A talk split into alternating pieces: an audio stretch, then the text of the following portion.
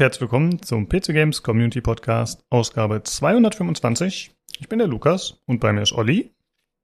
Hallo. Und der Tobi. Hallo. Hallo zusammen. Ja, wir haben heute äh, diverse Spiele, die wir gespielt haben über die letzten Wochen. Das hat sich alles so ein bisschen angehäuft, äh, muss ich sagen, wegen der E3 unter anderem oder nicht E3, wie sie heißt. Äh, und zwar haben wir gespielt und wollten da so mal ein kürzeres Review zu machen, jeweils Citizen Sleeper, Orbital Bullet, Teenage Mutant Ninja Turtles, Shredder's Revenge und Soda Crisis. Und außerdem haben wir noch ein paar News. Äh, zum einen das neu angekündigte Spiel Code to Jinjong und außerdem Return to Monkey Island. Da gibt's äh, aktuell ein bisschen Trouble um den Stil, da wollten wir auch nochmal drüber sprechen. Gut, aber erstmal sprechen wir darüber, was wir zuletzt so gespielt haben. Äh, Tobi, du warst ja letzte Woche nicht da. Hast du was zu berichten? Hattest du Zeit, die letzten zwei Wochen was zu zocken? Ähm, naja, Zeit eigentlich schon, aber es, zur Zeit ist, äh, ich weiß nicht, also ich spiele halt im Sommer spiele ich immer nur so vor mich hin. Also, äh, das ist mal so ein bisschen, äh, keine Ahnung, ich habe so kein Projekt. Also, weißt du, im Winter, da mache ich halt danach, nehme ich mal so ein Witcher 3 und dann wird das durchgespielt oder so. Und jetzt ist es eher so, ach, ich spring so voll viel durch die Gegend. Ähm, zumal, ich habe mir ja auch den Game Pass geholt für einen Dollar bis äh, September oder wann es ist. Und ähm, ja, ich habe tatsächlich noch mal den äh, Microsoft Flight Simulator installiert, weil der ging ja vor zwei Jahren nicht, als ich das probiert habe, konnte ich den ja irgendwie nicht installieren. Da gab es ja lauter Ärger. Und jetzt habe ich das geschafft. Äh, übrigens, ganz kurz zwischengeschoben, noch mal ein richtig schöner Rant gegen den Microsoft Store. Das Ding ist ja immer noch sowas von beschissen. Ne? Es ist ja unfassbar eigentlich. Ich wollte ich wollte die, meine Sachen, die ich da jetzt installiert habe, wollte ich halt auf andere Laufwerke installieren. Ne? Das Ding ist halt, was weiß ich, ähm, auf E und, und, und, und D und wie sie alle heißen. Und, ähm, und es hat zwar dann alles runtergeladen, aber dann hat es immer einen Fehler gebracht beim Installieren und es hieß immer, es geht nicht, es geht nicht, es geht nicht. Und dann habe ich ewig durchs Internet gesucht und da für diesen Fehlercode gab es dann irgendwie zig Lösungen und bla, alles probiert, irgendwie, keine Ahnung, irgendwelche, irgendwelche Caches ge, ge, ge, ge, gecleared und was weiß ich nicht alles und irgendwie lauter Services neu gestartet, alles nichts gebracht, bis ich auf ein kleines Forum kam, wo einer gemeint hat, ja, man muss äh, in den Windows-Settings muss man, wenn man auf ein anderes Laufwerk ähm, installieren will, muss man vorher irgendwo kann man einstellen, quasi das Default-Laufwerk, auf dem Programme installiert werden sollen, was halt normalerweise C ist. Und das musst du dann umstellen und dann geht's. Und das ist halt, ich meine, was für ein Scheiß. Mit jedem anderen Launcher kann ich halt überall hin installieren. Ne? Nur Microsoft kriegt ihr eigenes Betriebssystem wieder nicht so weit auf die Reihe, dass sie, äh, dass sie das normal erlauben. Das ist echt, also ich find's krass. Da muss ich einhaken. Ja. Hast du jetzt den originalen Store genommen oder hast du die Xbox-App äh, genommen X zum Installieren? Und da wurdest du nicht gefragt, welches Laufwerk? Weil ich habe nur die erst doch, installiert. Doch, doch. Da hatte der ich mir fragt dich, doch, der fragt dich, welches Laufwerk. Du kannst es auswählen, ja. habe ich gemacht und so. Ja. Und dann geht's halt nicht. Dann geht's nicht, bis du nicht in den Settings dieses Ding umgestellt hast. Aha. Und dann ging's. Also es ist wirklich einfach nur. Ich, mein, ich habe ja auch einiges installiert. Ich glaube, das ist bei mir da gelandet, wo es hin sollte. Hoffe ich. Hast du Windows 10 oder 11? 11. Ja, ich habe 10 noch. Ja, was kann ich dafür, dass du altes System nutzt? Altes, altes System. Ich steige auf 11, ich steige auf 11, steige ich dann um, wenn, keine Ahnung, wenn 12 rauskommt oder so. Ich mache das immer jetzt mit Verspätung. Uh. Ähm, also naja. Ich hatte das auch, aber, ich hatte das auch die Tage. Ich habe Windows 10 noch, aber ich hatte den Vorteil, dass meine eine Festplatte voll war. Das heißt, er konnte es wirklich nur installieren. Das hat er dann auch gemacht. Äh, aber ich stimme dir grundsätzlich zu, der Microsoft Store und die Xbox App, das ist alles nichts. Ja, das sind echt Dreckdinger. Naja. Ähm, aber wie gesagt, ich habe den Flight Simulator ausprobiert. Äh, bin allerdings erst durch so ein paar Tutorial-Sachen durch bis jetzt. Ähm, ist ganz nett. Ich habe ähm, natürlich macht es mit Assists und so und die Tutorials und so. Das geht jetzt schon alles soweit ganz gut. Ist eigentlich, ich habe es mir noch komplexer vorgestellt, als es jetzt eigentlich sich erstmal so anlöst. Das passt schon alles. Ähm, einziges Ding ist, ich habe, also eigentlich habe ich bei den ganzen Tutorials, man kriegt ja dann so Noten. Ich weiß nicht, Olli, du kennst es ja, ne? Du hast ja gespielt. Ähm, jo, jo. Und ich habe eigentlich, normalerweise kriege ich immer überall A oder B, also die eine 1 oder eine 2 als Note. Nur wenn, äh, es gibt so ein paar Tutorials, wo du deine Geschwindigkeit so genau einstellen musst, so auf, keine Ahnung, 18.000 Umdrehungen pro, äh, 8, äh, was ist das, 1800, 1800 Umdrehungen pro Minute und dann wieder hoch auf 23 oder so. Und das will er relativ genau haben. Und das ist mit dem Gamepad, geht das halt gar nicht, weil du halt den, den Throttle einstellst, indem du, glaube ich, A oder B gedrückt hältst und dann stellt er das halt um, bis du loslässt und das dann genau hinzukriegen auf die Zahl ist halt super schwierig. Also da merkst du schon, wenn du da keinen Hotas hast oder so, mit dem du das ordentlich einstellen kannst am Hebel. Äh, ja, habe ich immer ewig gebraucht und dann, dann haben sie mir halt Punkte abgezogen. Da hatte ich immer nur eine C oder D oder so in diesen, in diesen Geschwindigkeitssachen. Aber ansonsten geht es eigentlich ganz gut. Naja, jetzt äh, mache ich noch die Tutorials nochmal irgendwann durch und dann mache ich so ein paar. Ich will eigentlich nur so ein paar Rundflüge machen und so. Ich mache das jetzt nicht im Super Simulator-Modus oder so. Ich will mal ein bisschen. Wirst du auch die Pelikan dann fliegen? Dieses Halo-Schiff. Ja, Sehr selbstverständlich. Äh, ich bin nur jetzt Halo-Fan. Da mache ich das. ähm, jo, also das, da habe ich so ein bisschen reingespielt und dann habe ich, wie gesagt, also eure Spiele, die ihr heute reviewen wollte, habe ich mal kurz reingespielt und so. Aber jetzt, äh, also ich habe nichts wirklich, wirklich ernsthaft irgendwie da an. Ich habe, ah, ich habe in, in The Elder Scrolls Online habe ich noch mal reingeschaut, weil ich nach dem Starfield Reveal noch so im Bethesda-Modus war. Aber das ist ja echt scheiße. Ich habe diese Quests sind alle so belanglos und es ist alles, äh, also irgendwie, ich weiß nicht, dann, dann doch lieber Skyrim, würde ich sagen. Also Teso hat mich jetzt irgendwie überhaupt nicht abgeholt. Ähm, ja, und so probiere ich irgendwie so verschiedenste Sachen im Moment durch. Ein letztes will ich vielleicht noch kurz sagen, äh, bevor ich dann an euch abgebe. Äh, ich habe jetzt, es sind jetzt, also es fehlt, weil ich muss es leider noch mal sagen, es fehlt nur noch die letzte Folge im Moment von Strange New Worlds, von, von der neuen Star Trek-Serie. Der Rest ist jetzt raus. Ich habe sie alle gesehen.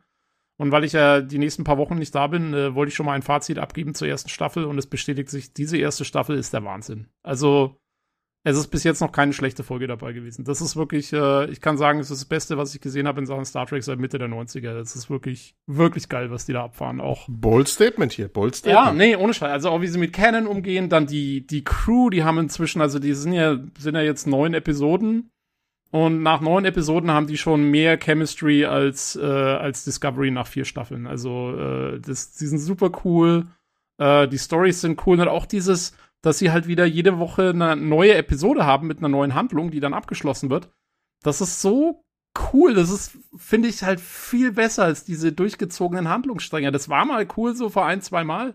Aber du merkst bei der Serie so richtig, wie das denen, denen gut tut, dass sie jede Woche wieder was Neues machen können, weil die wechseln halt richtig das Genre. Ja, du hast dann in einer Woche hast du halt mal eine Comedy-Episode, wo, wo halt, wo viel am Lachen bist, dann hast du irgendwie klassische Star Trek mit Moral Message, dann hast du, also die Woche kann ich schon mal sagen, die Woche war eine ausgewachsene, ich würde sagen, war eine aus, ausgewachsene Horror-Thriller. Ähm, also, da machen die alles durch und es ist immer wieder was anderes, es ist immer wieder neu, es ist cool. Und ähm, ja, also das ist echt ein Fest. Freude auf Weihnachten, wenn das Ding in Deutschland kommt. So richtig gut.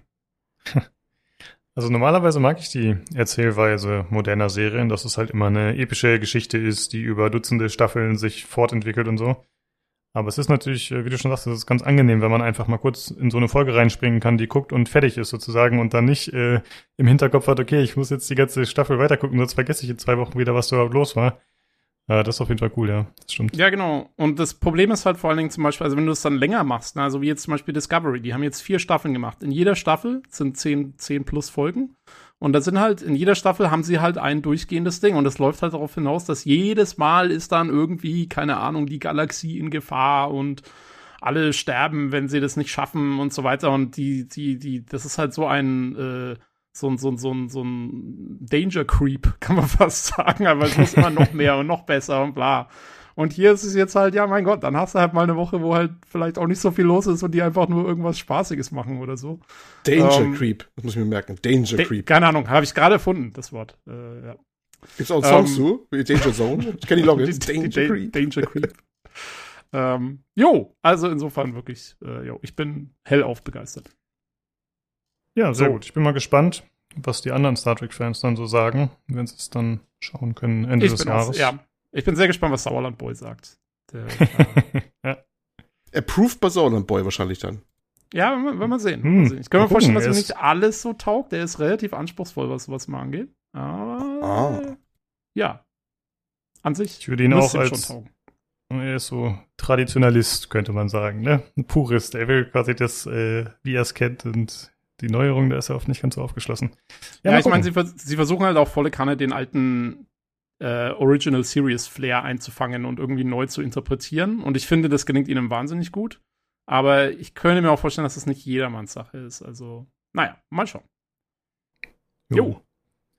Gut, äh, Olli, wie sieht's bei dir aus? Was hast du so gespielt? Ähm, ich gerade, aber außer dem, was wir besprechen werden, eigentlich nichts Neues so wirklich, nö. Mhm. Okay. Gut, dann äh, ich habe gespielt Orbital Bullet, aber da erzähle ich auch später ein bisschen mehr zu. Dann Escape from Tarkov, da kam jetzt gerade die Tage ein neuer Patch raus mitsamt Vibe, also alles wurde wieder zurückgesetzt und der Grind geht von vorne los. Und ja, ich habe jetzt ein paar Stündchen gespielt und wahrscheinlich höre ich auch ein paar Stündchen wieder auf. das Spiel ist mir doch äh, auf Dauer zu stressig, habe ich schon die letzten Monate immer festgestellt. du lässt dich immer nur temporär in die Tarkov-Familie adoptieren. Genau, richtig. Ja, das, äh, am Anfang geht das immer so, da ist halt noch, da levelt man relativ schnell, da sind noch die Aufgaben relativ einfach und später wird es halt immer komplexer, man muss auf andere Karten, auf die ich keinen Bock habe und so. Äh, deswegen höre ich dann meistens irgendwann wieder auf. Ja, und ansonsten habe ich noch äh, gestern und heute gespielt äh, den Playtest zu Endless Dungeon. Wir hatten da im Rahmen der Nicht-E3 mal kurz erwähnt, dass man sich dafür anmelden kann. Das hatte ich gemacht und das hat tatsächlich funktioniert. Ich wurde da, ich sag mal, zugelassen. Und ich kann darüber auch berichten, also es ist NDA-frei. Fry.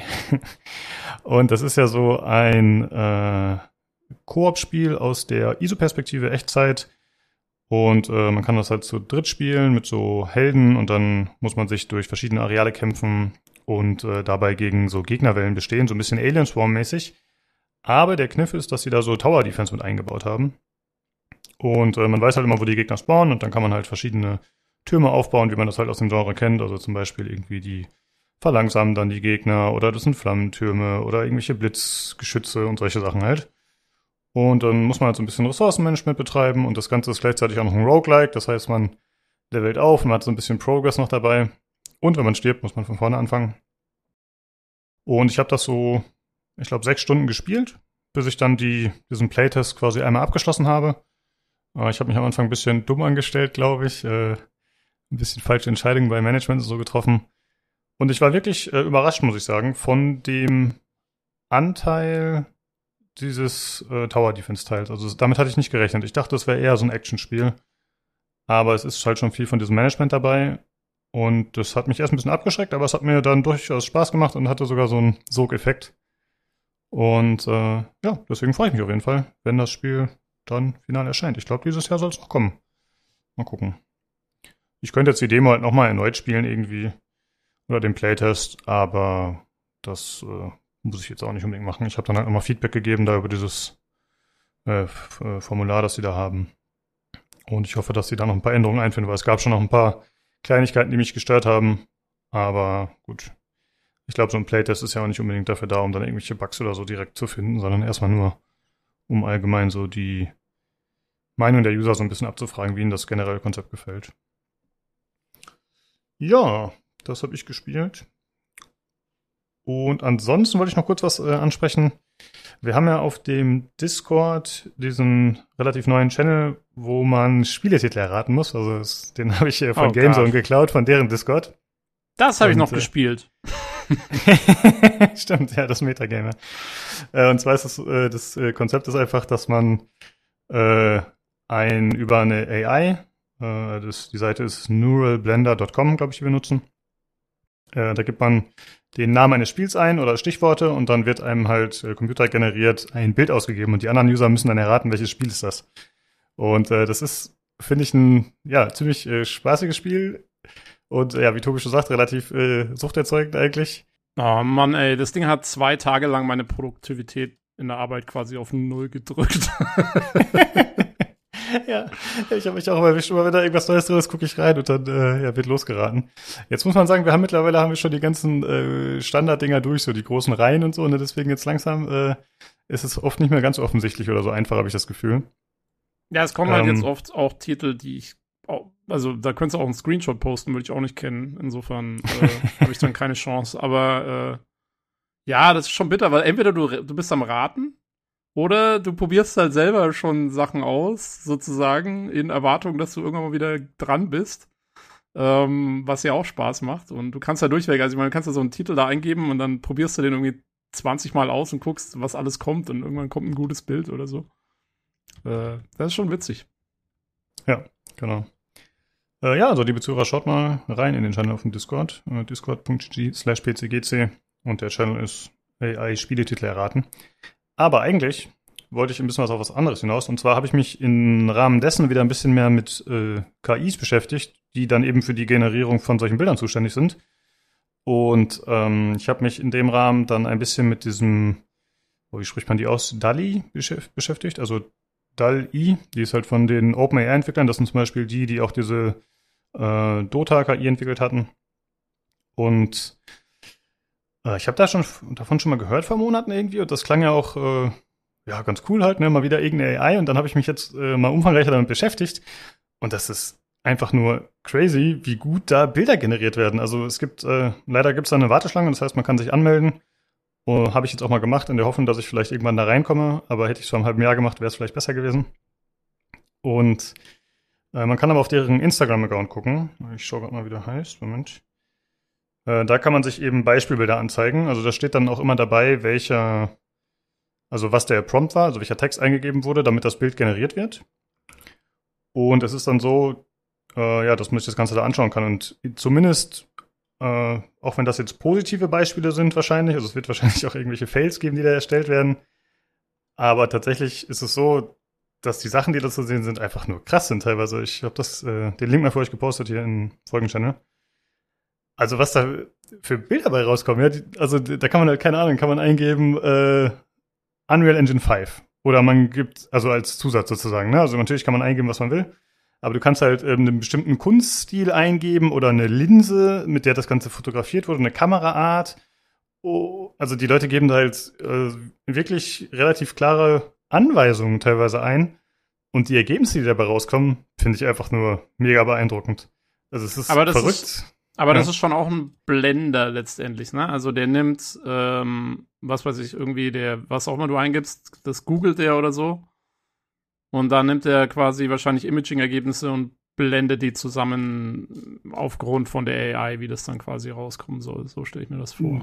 Keine Ahnung, wie der das genau macht. Das äh, ja. kann durchaus also, sein, das wird schon Sinn ergeben. Also so kommt es mir zumindest vor, auch von dem, äh, wenn ich das jetzt mit den Spieltiteln gemacht habe. Ich habe auch dieses DALI äh, ab und an jetzt mal verwendet. Das war ja jetzt auch quasi bei uns äh, im Regelwerk mit aufgenommen. Ähm, und ähm, ich finde, man kann die meiste Zeit schon relativ gut nachvollziehen, was passiert. Also was, wie die AI dazugekommen ist, quasi das jetzt da zusammenzublenden, was irgendwie, was man hat. Auch bei dem anderen Ding, auch bei dem Neural Blender ist es das Gleiche. Ähm, das ja, das, das kann man, finde ich, schon so ein bisschen ganz gut nachvollziehen. Und manchmal kommt halt auch irgendein absoluter Schrott raus, weil halt irgendwas nicht so genau zusammengepasst hat. Also ich habe zum Beispiel, ich habe äh, lustig fand ich, als ich äh, Tiny Tina's Wonderlands habe ich ausprobiert gehabt. Und da kam halt, ähm, als erstes kamen Bilder von Babys, also wegen Tiny Tina wahrscheinlich, ne, weil er das irgendwie mit Babys assoziiert hat. Äh, genau, und dann kommen halt auch äh, so Bilder von quasi Kinderzimmern, also äh, wegen Wonderland wahrscheinlich und so. Also es war dann nicht unbedingt auf das Spiel bezogen, sondern auf mehr so halt, was wir interpretiert, was quasi der Titel ist. Und das hat man, finde ich, relativ häufig, gerade bei Spielenamen, die halt jetzt nicht irgendwie äh, direkt auf dem Spiel sind. Und da kannst du so richtig sehen, wie der wahrscheinlich irgendwie quasi was über Google oder irgendwelche Suchmaschinen sucht und dann irgendwelche Bilder hernimmt, die er findet und die dann das, was er am meisten findet, irgendwie so zusammenschustert und irgendwas daraus macht. Also ja, ich finde, also es ist beeindruckend, es ist, keine, es ist cool, aber ich finde es jetzt nicht über Ich finde, man kann schon noch so rauslesen, da, was da für so ein Algorithmus irgendwie dahinter steckt. Also habe jetzt irgendwie nicht den Eindruck, dass da irgendwie wirklich eine KI dahinter steckt, sondern es ist halt ein, ja, es ist halt ein, ein, ein, ein sehr ausgefuchster, äh, sehr ausgefuchstes Neural Network, was das halt irgendwie so zusammen modelliert dann. Ja, und das, was man bei Instagram sieht, da bin ich mir ziemlich sicher, das sind halt die besten Beispiele, die sie, die sie haben. Also ich meine, wenn das 5 Millionen Leute machen, aber dann kommt da was richtig Cooles raus. Naja, aber du redest ja von äh, DALI Mini, das nutzen wir, ne? Das ist halt ein Unterschied. Das ist quasi so eine äh, kleine nachgemachte Variante halt, die man im Browser nutzen kann. Also das echte kann man wahrscheinlich auch im Browser nutzen, aber das echte ist halt äh, deutlich ausgereifter, irgendwie schon mehr gefüttert mit Daten oder so. Und ich finde, das ist äh, deutlich krasser, was dabei rauskommt. Also ist nicht zu vergleichen, finde ich. Nö, und, also ich weiß ja, nicht, ich, ich schaue mir gerade diese Instagram-Bilder hier an auf der ersten Seite und äh, boah, ja. Ja, also ich meine, ich sag mal, wenn ich meine, meine Sachen da bei dem Dali Mini oder dem anderen Ding oft genug gesucht habe, da kamen auch teilweise Sachen raus, die so in die Richtung gingen. Ah, was? Ey, krass, okay. Ich finde das total übel, wenn sich das anschaut, was da auch für ein Text dabei steht. Und also wie spezifisch das beschrieben wird und was dann dabei rauskommt. Findest du das nicht äh, super beeindruckend? Ich finde das total Zeit.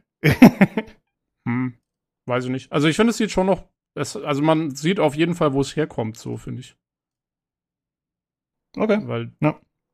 Ähm, ja, du hast halt auch oft so ein bisschen so, ja, so un unschärfere Kanten und sowas. Das ist so, finde ich, also man sieht immer so ein bisschen schon so diese Artefakte von diesem ganzen Blendgedöns. So. Also es ist natürlich, ich meine, ja, es ist besser als, ähm, als das, was wir haben, aber ja, ich finde, also man sieht schon die Herkunft auf jeden Fall.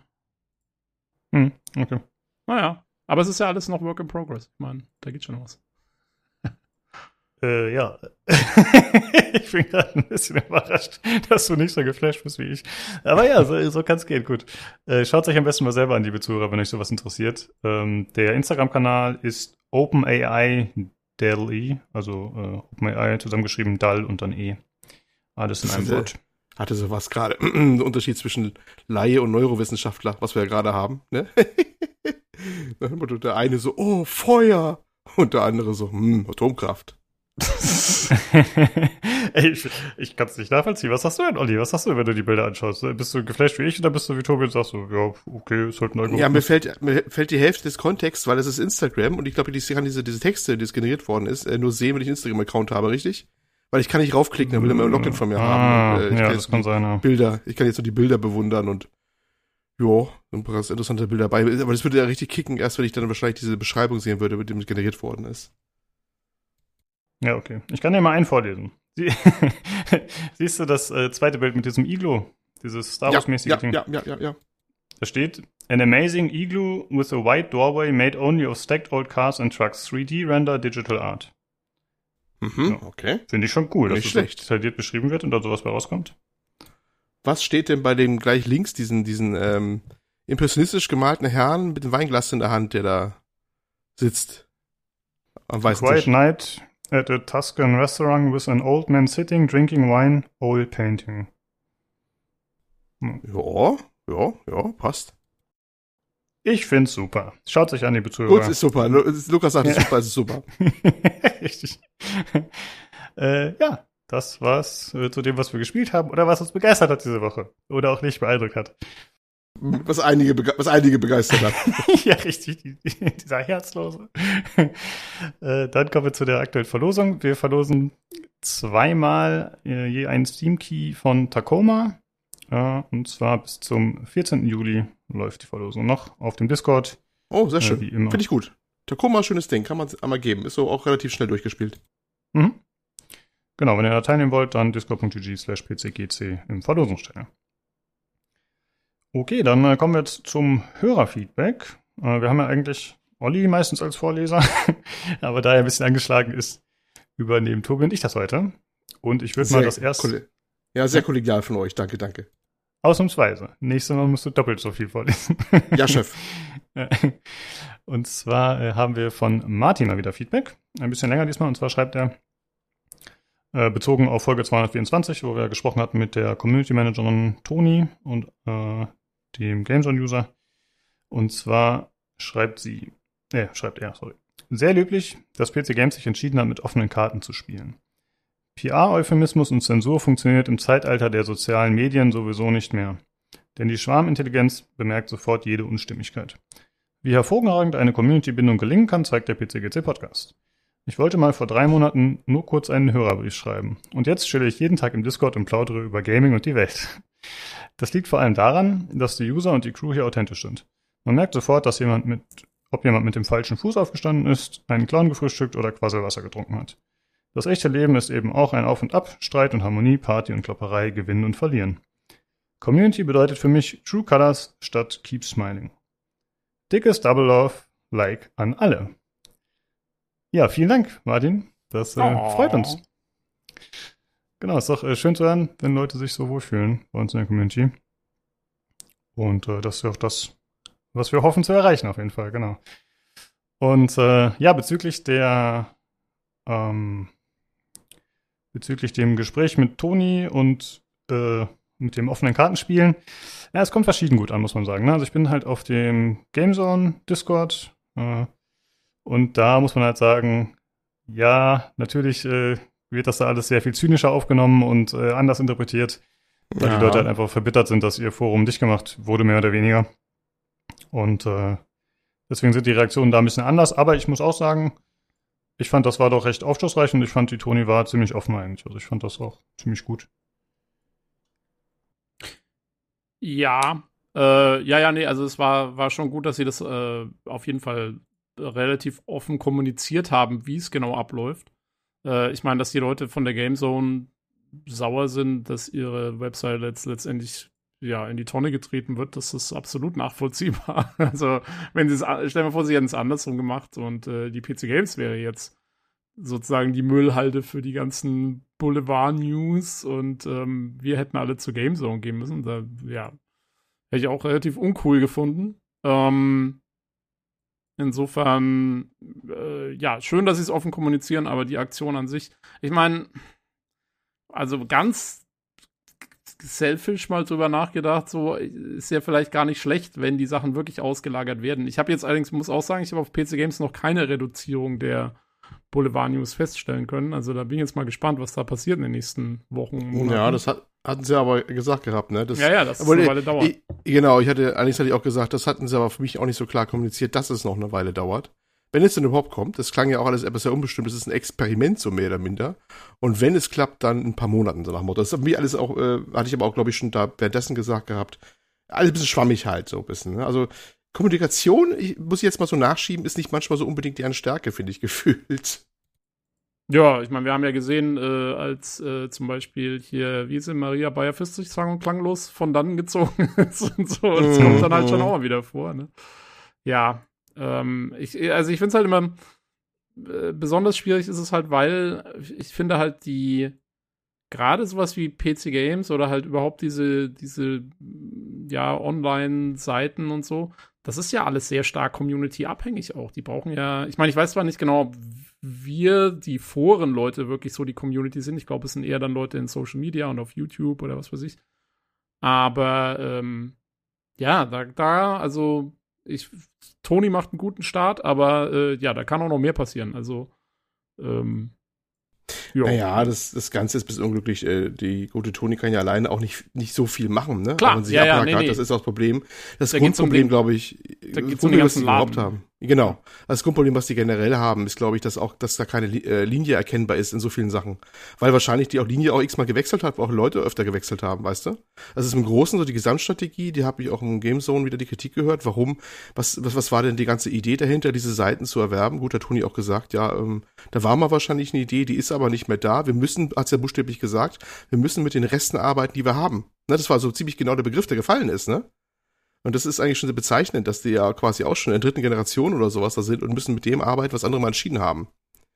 Und das, Ja. das zeigt aber auch, dass von Generation zu Generation, was immer passiert ist, es hat keiner ein, irgendwie eine Flamme weitergetragen, wo eine, eine Vision war, auch wenn der Rest mal wechselt. Das gibt's auch nicht. Anscheinend ist da so ein, so ein Wechsel immer dabei, dass man doch immer wieder neu eine neue Strategie überlegt. Und das ist natürlich dann, äh, kommt was nicht Stringentes bei heraus, logischerweise. Ne? ja, das, Das, ist aber ein Grundproblem schon mal, was man hat. Das, das merkt man ja auch an deren äh, Podcast-Programmen, wo es dann Ja. hieß, ähm, ja, da passiert jetzt dann mal was und so und wir machen ein ganz neues Konzept und ding, ding, ding. Und dann, wie gesagt, dann war Maria irgendwann weg und die war anscheinend diejenige, die das irgendwie so ein bisschen äh, machen wollte. Und dann Mhm. hieß es erstmal, ja, ist alles wieder auf Eis. Und jetzt habe ich gehört im, das kann ich in welchem, ich glaube im Play-Podcast, dass doch wieder irgendwas ansteht, aber keiner sagt, was genau ist, weil es immer heißt, ja, das kommt mal dann im nächsten halben Jahr oder so. Und dann passiert Mhm. doch wieder nichts. Also es ist so ein bisschen so, ja, man weiß nicht so recht, woran man da ist. Ähm, naja, also ich meine, es ist mir im Prinzip dann auch relativ wurscht. Also solange, weiß nicht, das Einzige, was ich bei PC Games wirklich groß mache, ich, ich bin halt im Forum und ja, guck, was die Leute da so schreiben und dadurch kriegst du halt die Artikel mit und das reicht mir eigentlich. Ja. Hm, Ich muss aber widersprechen bezüglich der News, dass sich da nichts geändert hätte.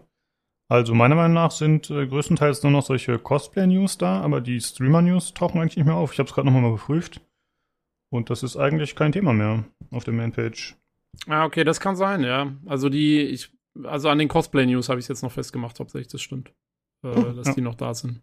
Beobachten wir es einfach mal weiter, würde ich mal sagen. Ist ein interessantes Thema auch durchaus.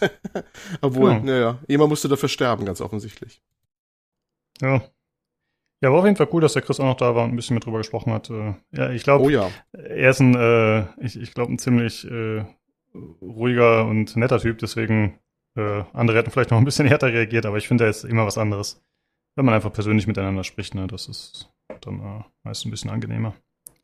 Weil schriftlich habe ich dann doch einige andere Sachen bei denen im Forum gesehen und dann auch auf dem Oh, Discord ja. natürlich, was er Ja, so Olli, Olli wurde ja schon als, als Zweitaccount eines Redakteurs äh, sozusagen identifiziert. Ja, wenn ich das Gehalt jetzt auch kriege, ich muss mit Computech noch reden, dann äh, ist alles cool. die zahlen genauso viel wie wir. Ja, das könnte sogar hinkommen, vielleicht sogar noch weniger. Ja, das äh, war ziemlich absurd, fand ich. Also ich fand das ganz witzig, weil äh, Olli hat halt noch mal ein bisschen erklärt äh, bei GameZone im Forum, ich glaube einem User speziell, ne, warum, wieso, weshalb das so gemacht wird und was Toni so erzählt hat, so in Auszugsweise. Und dann äh, war halt die Anschuldigung von dem, ja, der, du bist doch äh, ein geheimer äh, Computec-Mitarbeiter. Und ich fand das ziemlich Ja. witzig, weil ich habe hier im Podcast öfter schon mal irgendwelche äh, PR-Maßnahmen, irgendwelche Leaks als ab, absichtlich äh, dargestellt und so. Natürlich ist man sich nie sicher. Aber ich fand's da ganz lustig, mal auf der anderen Seite zu stehen und auf einmal selbst äh, einer zu sein, der da irgendwie was rummauschelt im Hintergrund. War witzig.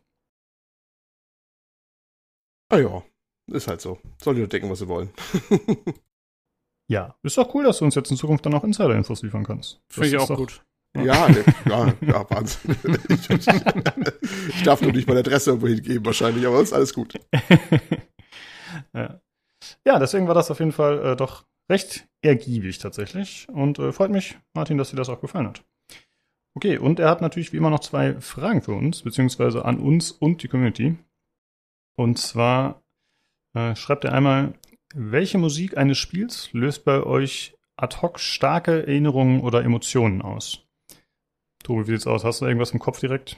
Oh, ganz viel, ganz viel. Also ich bin äh, Computerspiele, Soundtracks gerade, äh, das ist, äh, also da bin ich, äh, äh, ja, das, das ist was, das zieht mich wahnsinnig schnell in Spiele rein und dann, wenn ich es außerhalb des Kontexts höre, äh, bin ich auch sofort wieder sozusagen in dem ganzen Mindset drin. Also da, da, da kannst du von, von natürlich Mass Effect über, keine Ahnung, Assassin's Creed, den Soundtrack, der ist super cool. Äh, Gothic damals natürlich, die äh, hier von Kai Rosenkranz, die, die Musik damals äh, war der Wahnsinn. Ähm, ach, keine Ahnung, gibt's echt so viel. Also, äh, ja, mit Musik kriegt man mich sofort bei, also sowohl bei Spielen selber als auch dann, äh, keine Ahnung, die Soundtracks, die, die bringen mich dann sehr schnell wieder zurück ins Geschehen. Absolut. Morrowind zum Ja. Beispiel auch. Boah, Wahnsinn. Oh ja. Morrowind ist bei mir auf jeden Fall auch auf der Liste. Und sonst äh, sind mir noch eingefallen äh, Orient the Blind Forest, also der erste Teil.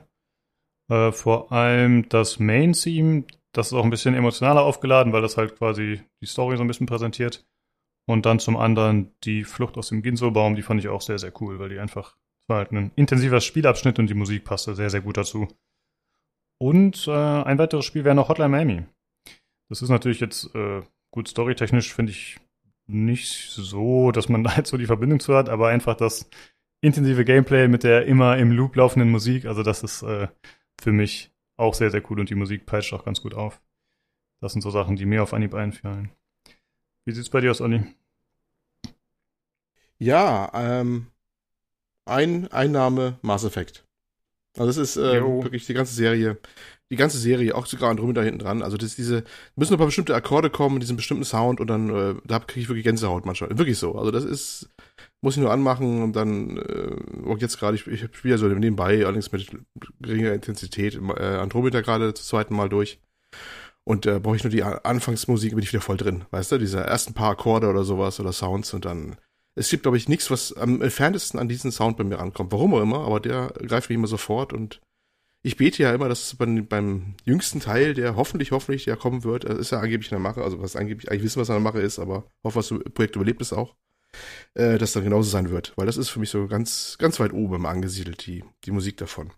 Ja, wobei Äh, ich sagen muss, dass, mhm. also ich persönlich habe Andro Andromeda habe ich gar nicht im Kopf. Also das war für mich ein relativ, also es war jetzt kein schlechter Soundtrack. Ich weiß noch, dass er relativ gut war, aber ich fand, das war jetzt nichts, was ich so, äh, was sich so in meinen Kopf gebrannt hat. Der, der Ja. geht immer so ein bisschen so im Hintergrund mit, während die, die Trilogie, die hat einfach, äh, die hat einfach Stücke, die, also so Ja, Future das ist for the richtig. Krogan Mhm. und so, die, die, Mhm, die mhm, genau. äh, keine Ahnung, die weißt du auch noch, oder Also- Suicide Mission und so, die weißt Genau. auch noch Jahren sofort noch. Einzelstücke war die Trilogie deutlich stärker, definitiv. Ja. Aber, aber insgesamt äh, vom Sounddesign her und sowas ist genau das gleiche noch. Weißt du, so diese Art, wie es ist, so ein bisschen, finde ich. das Also Sounddesign, ja, ja. Ja, ja, guck dir ähm, noch rein, auch mit dem, diese Anfangsakkorde, also wenn du das, das Spiel einfach startest schon und sowas auch, ne? Du bist du sofort, ah, Mass Effect, bist du sofort, kannst, müsst du gar nicht hingucken aufs Menü oder sowas, weißt sofort, was es ist. Das ist immer noch so, das finde ich immer noch toll. Ansonsten, ähm, was noch, ähm, ja, habe ich, also ich habe dann wieder viele, viele ganz, ganz, ganz alte Sachen, wo ich dann plötzlich was mit verbinde, so aus C64-Zeiten oder sowas.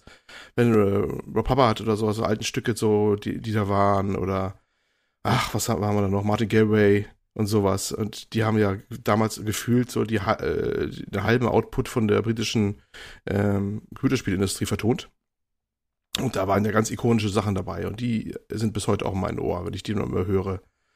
Ach, äh, was war noch alles so? Oder wie hieß da eine Finne, weiß ich im Kopf nicht, der Sanction gemacht hat, die Musik. Ach, das war, da waren ganz tolle Stücke dabei. Die, die, die müssen einmal hören, die, die Akkorde, da bin ich auch wieder so ganz, ganz, ganz weit zurück, aber schon ein paar Dekaden. Ja, das sind so die Sachen, die sich mir Erinnerung so gebrannt haben, so die Musiker und Stücke. Mhm. Ja. Mir ist noch eingefallen, Warhammer 40k Mechanicus. Das fand ich auch grandios tatsächlich. Ähm, und ich finde grundsätzlich ist ja immer so, wenn man, wenn man Musik hat, die man dann auch außerhalb des Spiels einfach mal bei YouTube oder so anmacht. Ne? Das ist eigentlich ein guter Indikator dafür, dass das einfach äh, Mhm. ja, tolle Dinger sind. Ja. Jo. Äh, Tobi, ich wollte dich noch fragen, also was mir sehr gut gefallen hat, obwohl ich das Spiel nie großartig gespielt habe, war aus dem Assassin's Creed Podcast dieses äh, Theme, was ihr da reingeschnitten habt. Wie sieht's denn da aus bei dir? Das ist wahrscheinlich das Theme von Assassin's Creed 2, nehme ich an, ne? weil das ist, äh, das ist so mein Favorite Oh. eigentlich. Äh, da muss ich einhaken. Der, also das, das Assassin's Creed fällt mir noch das Teil 3, der Soundtrack ein. War das nicht sogar, den wir reingeschnitten hatten? Äh, Das kann sein. nicht, Also, das ist. 3 ist, glaube ich, eine Weiterentwicklung vom Theme von Teil 2. Der Aber war auch also geil. für- der war auch geil, der, der Ja, 3. also, also Assassin's Creed allgemein, also gerade die alten Teile haben, haben auch, also gerade wie gesagt, zwei, die ganze Ezio-Geschichte plus 3 und dann auch Black Flag und so, äh, die haben auch echt, ja, die haben tolle Musik. Hab ich ich habe vorhin, glaube ich, kurz Assassin's Creed mit angesprochen gehabt. Meine Ach, ich sorry, habe ich vielleicht überhört. Ähm, Jo, aber auf jeden Fall absolut. Also die, äh, die, äh, ja, die, die gehören damit rein. Mhm. Ach, und Persona 5 muss ich noch nennen. Habe ich nie gespielt, ist glaube ich auch nicht mein Game, aber die Musik, das ist so funky gesungen, einfach mega gut, hatte Nils mir mal geschickt. Finde ich auch sehr, sehr stark. Und ich finde, das ist eigentlich noch ein besseres Zeichen, wenn man halt das Spiel nie gespielt hat, aber trotzdem die Musik extrem feiert. Das ist ja auch immer ein guter Hinweis nochmal so, ja, okay. Oh, eins fällt mir gerade noch ein. Eins fällt mir gerade noch ein. Ich, ich, ich mach nur hier. Ring, ring, ring, ring, ring. Welches Spiel ist das? Das ist Keine natürlich Ahnung. Tristram in Diablo 1. Ah, ja klar. Ja.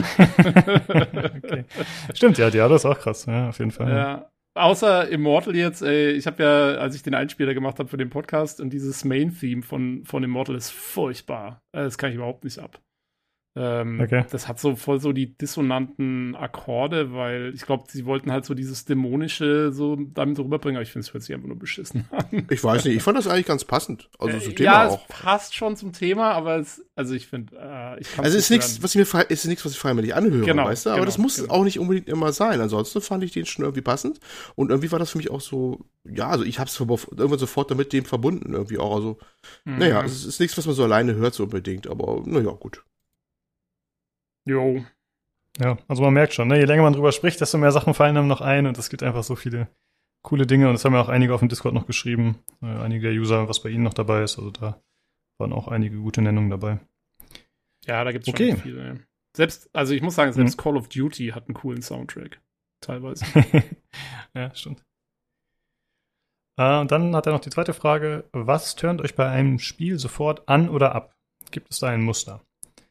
Äh, mir ist tatsächlich nur eine Sache explizit eingefallen, und zwar schlecht gemachte UIs. Also irgendwelche Sachen, die schlecht designt sind, die fucken mich richtig hart ab, wenn da die Informationen nicht richtig sind oder die Fenster nicht an Computer, also an PC angepasst sind, was ja leider heutzutage häufig so ist.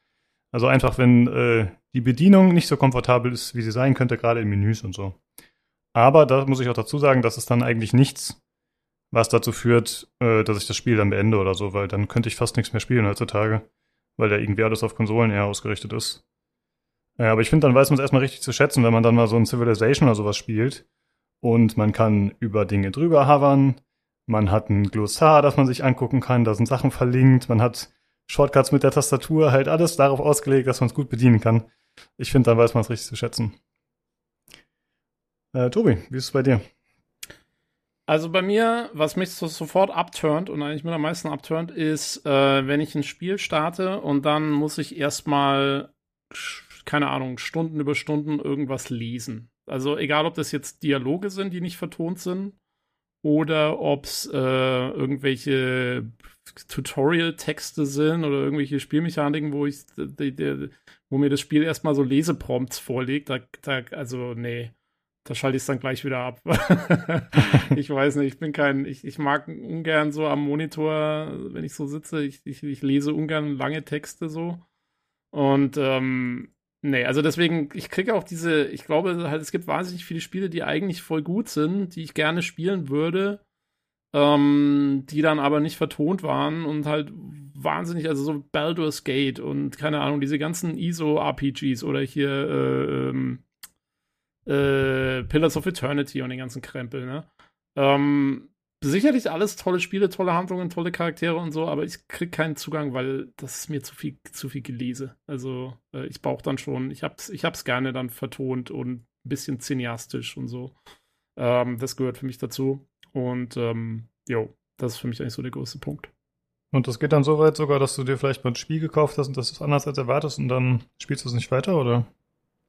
Äh, jein. Ich weiß es ja inzwischen und ich kaufe mir solche Spiele dann erst gar nicht mehr, also äh, zum Vollpreis. Dann vielleicht mal in einem Sale und dann geht es mir meistens so, dass ich sie dann irgendwie, dass ich sage, ja, jetzt kostet er nur noch ein Fünfer und dann, dann spiele ich sie kurz an und dann habe ich doch keinen Bock mehr und dann ist, dann sage ich so, ach, hat ja eh nur ein Fünfer gekostet, auch egal. so.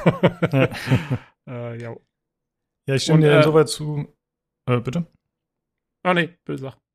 Okay, ähm, ich stimme dir zu. Ich finde es auch mal nervig, wenn es so lange Tutorial-Sachen sind. Also ich finde es okay, wenn Tutorial ist am Anfang, aber es, die Informationen sollen lieber übers Gameplay nach und nach so ein bisschen mit reingeschmissen werden. Also quasi, dass neue Elemente dann nach und nach äh, etabliert werden und dann kurz erklärt werden.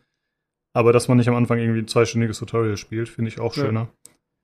Und tatsächlich mag ich auch ganz gerne diesen Kniff, dass man am Anfang als äh, aus äh, ausgebildeter Charakter startet, also dass man quasi alle Waffen hat, alle Fähigkeiten, na, na, na, na, oder vieles davon. Und dass man quasi so einen äh, Blick darauf bekommt, was dann in Zukunft einen erwartet. Und dann kommt halt der übliche Kniff, okay, der Charakter verliert aus einem Grund irgendwie alles, was er hat und muss wieder von vorne anfangen. Das finde ich immer ganz nett eigentlich. Ja, Olli, wie sieht's bei dir aus? Was äh, ist bei dir so, was dich dann direkt nervt bei Spielen? Kann ich gar nicht so genau sagen ehrlich gesagt. Das ist, das ist irgendwas, entweder reißt es mich mit oder was heißt mitreißen. Ich finde es halbwegs interessant, dass es mich dann bei der Stange hält oder halt eben nicht. Aber was das ist, kann immer was Unterschiedliches sein. Also das kann ich gar nicht so an einen Punkt oder was Bestimmten festmachen, dass ich so eine Red Flag, äh, Red Flag habe, die mich so abhalten würde von irgendwas. Das hm. gibt's eigentlich nicht. Also zuletzt, wenn mir einfällt, mir ist jetzt, was ist mir zuletzt eingefallen? Ähm, Elden Ring zum Beispiel. Äh, Elden Ring habe ich installiert, äh, hatte Ruckeln, als, der, als ich Charakter drehen wollte, habe nachgeforscht, woran es liegt. Äh, es war ein Add-on für meine Maus, habe das Add-on deinstalliert, habe mich gefreut, dass es dann äh, smooth äh, zu drehen war, äh, die, die 3D-Kamera-Ansicht und habe dann Elden Ring deinstalliert. Das war so meine Erfahrung mit Elden Ring. Ähm, immerhin. Dir, ja, du, kannst es, du kannst es als Erfolgserlebnis verbuchen. ja, ich, hab, ich weiß nicht, es war nix, es war nichts drin, was mich bei dem Spiel gehalten hätte. Weil gut, ich bin natürlich ein paar Schritte gelaufen, hatte irgendwie so die ersten paar Kämpfe und da dachte ich mir auch, was, was soll ich hier und äh, warum soll ich jetzt diese äh, vermutlich schweren Kämpfe, ich habe es vom Hörensagen nur gehört, so weit bin ich gar nicht gekommen, aber auf mich nehmen. Nee, danke, und da war ich wieder raus. Und ich kann nicht mal sagen, warum. Das war's dann auch. das war meine Eldenring-Erfahrung. Das ist, äh, ja, es, es, war, war, es war nichts dabei, was mich gehalten hätte. Ich dachte mir, behaltet eure Welt und dann war ich weg. okay. Ja, gut. Äh, vielen Dank, Martin, für das Feedback und die Fragen. Äh, wie immer sehr hilfreich. Okay, dann äh, kommen wir einmal zu dem anderen Feedback. Und zwar hat die gute Loxi uns was geschrieben, Tobi. Richtig. Äh, Loxi schreibt: Die aktuelle Folge hat mir wirklich gut gefallen. Ich finde die Transparenz sehr gut, auch mit dem Hintergrund, dass ich immer noch gerne Printmedien kaufe und ziemlich viele Magazine habe sterben sehen, von denen ich nie gedacht hätte, dass sie mal verschwinden würden. Was die Community hier angeht, kann ich Martin nur beipflichten. Nach meinem Empfinden sind hier authentische Menschen unterwegs und ich darf einfach sein, wie ich eben bin. Dafür ein dickes Danke. Als ich krank wurde, gingen mir irgendwann die Hörspiele aus und ich habe geschaut, was es im Bereich Games so gibt. Gefunden habe ich euch über Spotify und suche mittlerweile äh, über die Spotify-Suche und mittlerweile drücke ich den Leuten in meinem Umfeld euren Podcast regelmäßig aufs Auge. Äh, ja, super, vielen Dank. Äh, drücke ihn ihnen am besten auf die Ohren. ähm, jo, aber ne, ist doch schön. Ähm, wie gesagt, ähm, finde ich auch ja, sehr gut, dass wir eigentlich echt eine coole Community im Start haben im Discord. Genau. Äh, da sie das gerade noch geschrieben hatte mit den Printmedien, ist mir noch eingefallen, der Matthias Dammes hat da noch kurz was geschrieben, auch im Hörerfeedback-Channel. Und zwar ging es darum, dass wir kurz letzte Woche darüber gesprochen haben, was es noch für Magazine gibt von Computec. Und äh, da ist es ja nicht so Tonis Gebiet, deswegen wusste sie nicht alle und wir waren auch ein bisschen überfragt. Ich wusste gar nicht, dass sie noch so viele haben. Und zwar hat er geschrieben, äh, weil im Podcast geredet wurde, welche physischen Hefte Computec überhaupt noch produziert und Toni auch nicht alle auf dem Schirm hatte, äh, PC Games, Play 5, Games Aktuell, Endzone, MMOR, PC Games Hardware, Linux Magazin, Linux User, Raspberry Pi Geek. Sind also doch noch fast zwei Hände voll. Ja, okay. Das ist äh, doch noch deutlich mehr als gedacht tatsächlich. Ja. Hat wahrscheinlich gleich einen zweiten äh, Satz dann äh, der gute Toni Rabmano geschrieben. Äh, Nein. Äh, ja, es ist, ist deutlich, ja, deutlich mehr als man, man, man äh, denkt, aber man hat ja auch diese anderen äh, Magazine wie äh, Raspberry Pi und so, Linux-Magazin, nicht unbedingt so auf dem Schirm, ne? Das ist dann schon eher exotisch für uns eins. Ein bisschen, wo wir eher in, so eine, in, in, der, in der Zone der, des Universums der, der Games-Magazine denken. Ja, das soll der Fravo ruhig lesen, die Linux-Magazine. Ja, Shoutout. Genau. Ist, ist Raspberry Pi wirklich ein Linux-Ding? Ich dachte, das wäre nochmal wieder, es ist einfach seine eigene Schnittstelle. So wie Arduino oder so, oder? Nö, also die Raspberry Pis haben, ich glaube, zu ganz großen Teil fast immer ein Linux drauf und abgespecktes Debian Linux. Immer fast. Ich habe ja selber eins hier liegen. Habe ja, ich auch mit okay. bespielt, also das, das passt schon. Ja, ich habe mit Raspberry, äh, ich habe eher Arduino verwendet und die haben eigentlich ihr eigenes äh, Interface. Kannst du auch auf Windows oder so dann verwenden. Ist eigentlich egal. Oh nein. Ja, gut. Äh, ja, vielen Dank, Loxi, für das Lob. Freut uns, dass es dir gefällt bei uns und dass du uns weiterempfiehlst. Und auch vielen Dank an dich, Martin, auch für das Feedback. Jo. Genau. Okay, dann kommen wir jetzt zum Hardware-Teil.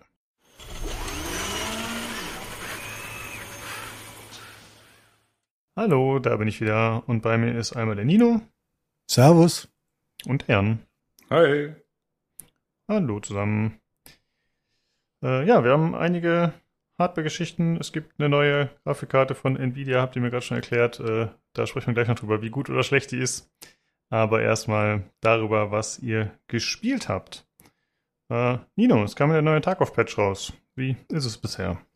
Das war hervorragend. Ich habe erst sechs Runden gespielt. Wir haben hier am ersten Tag ein bisschen zusammengespielt. Ich war nach drei Runden frustriert und habe traurig aufgehört, nachdem du mich erschossen hast. Bin dann weinend äh, ins Bett gegangen, habe mich in eine Embryonalstellung äh, gelegt und habe überlegt, ob ich diesen Patch überhaupt jemals wieder spielen werde. Ähm, habe mich dann aber doch dazu entschieden und habe Freitag äh, nochmal schön gespielt. Gibt ein paar interessante Neuerungen, gibt wandernde Bosses, Bosse, die umherlaufen. Ihr habt die, glaube ich, schon mal getroffen. So kannst du, glaube ich, mehr sagen als ich. Ähm, du und die Elster, ich habe sie noch nicht getroffen. Ähm, die Bewegung ist ein bisschen anders ähm, angepasst. Das bedeutet, man wackelt sehr, wenn man läuft. Ist in den ersten Momenten ein bisschen unangenehm.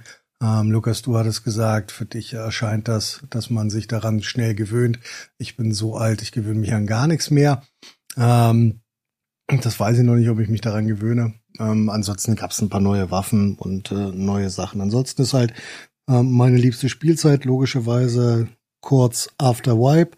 Das ist das, äh, ist einfach das, ja, wo eigentlich noch keiner richtig Kohle hat, noch keiner die richtig geilen Waffen und äh, noch niemand die richtig geile Munition. Das ist schon sehr angenehm. Das ist schon das Witzigste am ganzen Spiel. Da kann ich mit dem, mit dem Erschaffer Nikita gehe ich da d'accord. Das ist schon das Witzigste, wenn du noch keine, noch nicht alle Händler hast, noch nicht auf alles zugreifen kannst und dir irgendwelche Ghetto-Waffen, die du mit Level 35, 40 oder 45 nicht mehr mehr anfasst, die du liegen lässt.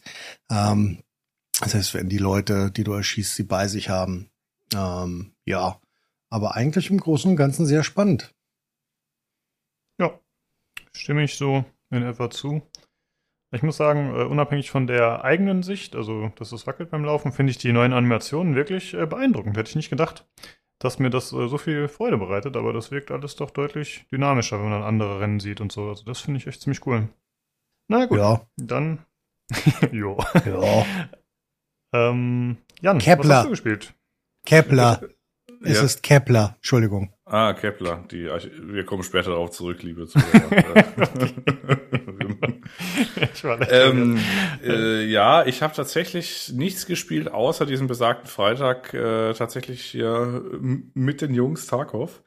Ähm, ja, das, was Nino gerade beschrieben hat, wie der Anfang ist, das ist ja einfach meine ständige, meine ständige Tarkov-Existenz. Also das heißt, ich glaube mir einfach äh, die Krumen zusammen, die äh, so, so für mich links und rechts abfallen und damit schieße ich dann.